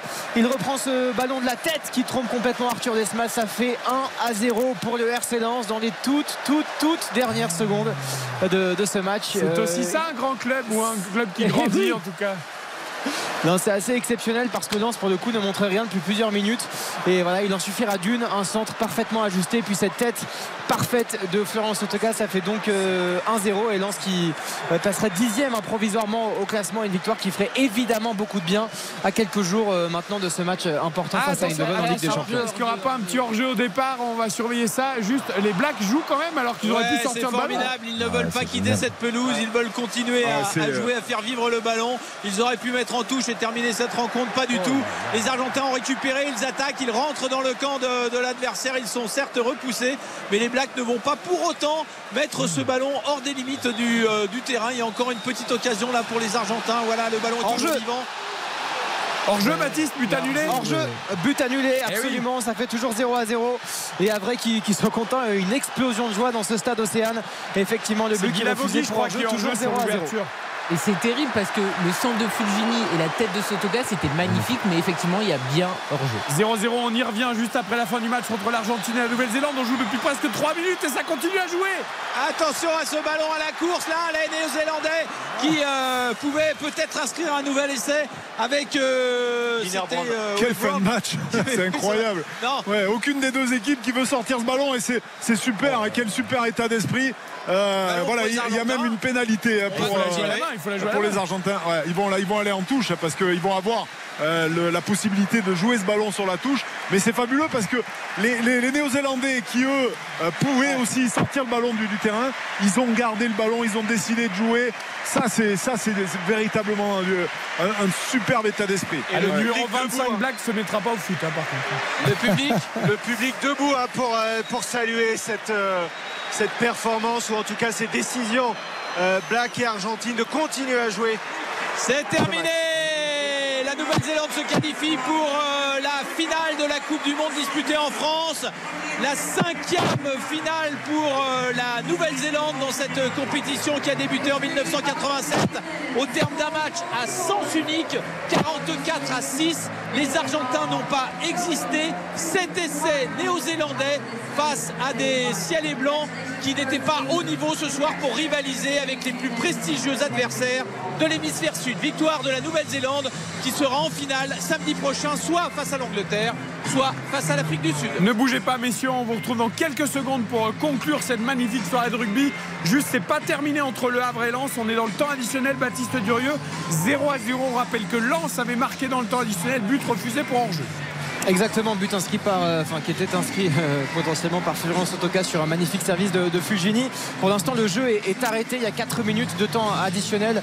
On approche vraiment euh, tout, droit là, de, la, de la fin de ce match. Première ou dernière plutôt possession pour le Racing Club de Lens avec notamment Abdou Samet qui va servir Kevin Danso. On va faire monter le bloc au maximum du côté du RC Lens pour aller essayer de chercher ces 3 points du côté du Havre. On défend vraiment avec beaucoup, beaucoup de cœur pour évidemment préserver ce résultat nul qui serait une magnifique opération pour, pour le Havre qui est en, difficulté tout de même dans, ce championnat. Pour l'instant ça joue toujours, on est toujours dans la moitié de terrain du RC Lens avec Kevin Danso qui essaye de trouver une solution.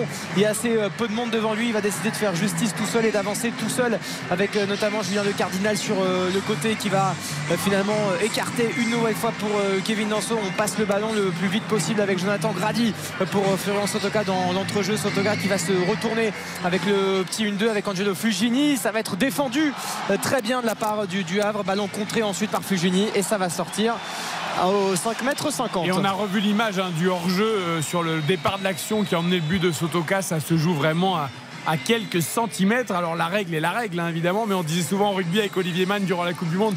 Ah, quand c'est trop beau, bah, allez, on valide l'essai. Là, ça aurait presque pu être ça pour le but en soi, mais bon, voilà, il y avait hors-jeu. Il y avait hors-jeu. Après, ils ont montré plusieurs ralentis, alors euh, plusieurs euh, images arrêtées. Il y en avait où c'était clair, après il y en avait où c'était pas extrêmement clair, mais effectivement, il y a hors-jeu et c'est dommage parce que Guy Lavogui n'aurait pas dû être hors-jeu. C'est aussi une faute de Guy Lavogui parce qu'il doit être euh, évidemment axé avec le défenseur et c'est pas le cas. Et tout le reste de l'action était magnifique. Et c'est terminé, match nul et vierge, donc 0 à 0 entre le Havre et le Racing Club de Lens en ouverture de cette 9 euh, neuvième journée de, Ligue 1. Euh, finalement, euh, résultat tout à fait logique malgré le fait qu'il y a eu évidemment beaucoup, beaucoup d'occasions des deux côtés. Un match assez équilibré avec quand même une légère domination lançoise à l'image de cette ouverture du score. Finalement, évidemment, annulé pour, pour hors-jeu. Mauvaise opération vraiment pour le RC Lens qui va rester 14e ah de ce championnat provisoirement, qui peut même être le premier non relégable en cas de victoire de leur notamment du côté de, euh, du Havre. Le Havre est, 13e, euh, qui fait pas une grande saison non plus, mais en tout cas c'est un bon résultat, un match nul face au Racing Club de Lens pour un promu. Euh, c'est évidemment un résultat qui est, positif, mais beaucoup de déception et, beaucoup d'inquiétude, je pense, pour le RC Lens à l'aube évidemment de ce rendez-vous en, Ligue des Champions et puis de toutes les échéances qui attendent les Racing Men dans les prochaines semaines à venir. Merci beaucoup Baptiste. Allez, on conclut avec nos rugbyman, Jean-Michel Rascol, Olivier Magne, Julien Fautra. La belle soirée au Stade de France, la belle soirée surtout, messieurs, pour la Nouvelle-Zélande qualifié une nouvelle fois pour la finale de la Coupe du Monde au terme d'une démonstration hein, ce soir face à l'Argentine.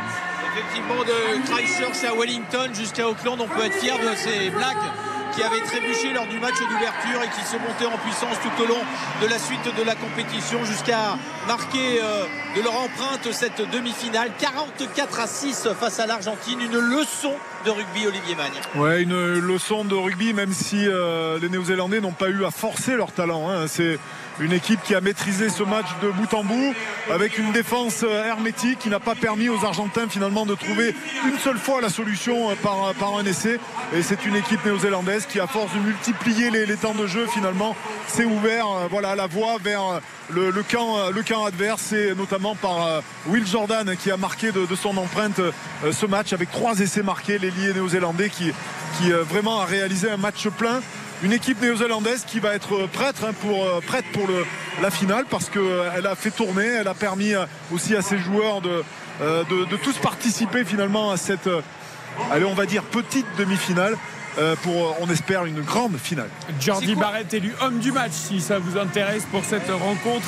Euh, on pouvait penser que peut-être Jordan, avec son hat-trick et ses trois essais, aurait pu recevoir. Le trophée lui a été remis par Dan Carter, je crois. Oui, tout à fait. juste, Xavier, on pourra retenir quand même que l'Argentine a mené 3-0, mais l'Argentine n'a pas mis un point en seconde période. Ouais, ça avait été le cas de la Roumanie aussi, je crois, hein, lors d'un des plus gros cartons de, cette Coupe du Monde en tout début de, de mondial. Mais oui, euh, les Argentins, la marche était trop haute tout simplement ce soir, mais euh, Olivier l'a très bien dit. Euh, les All Blacks sont récompensés aussi de leur entrepreneuriat depuis le début de cette Coupe du Monde. C'est une équipe qui nous procure des émotions, qui joue, qui prend des risques. Ça implique, ça implique une prise de risque, hein, mais ils ont été justes techniquement.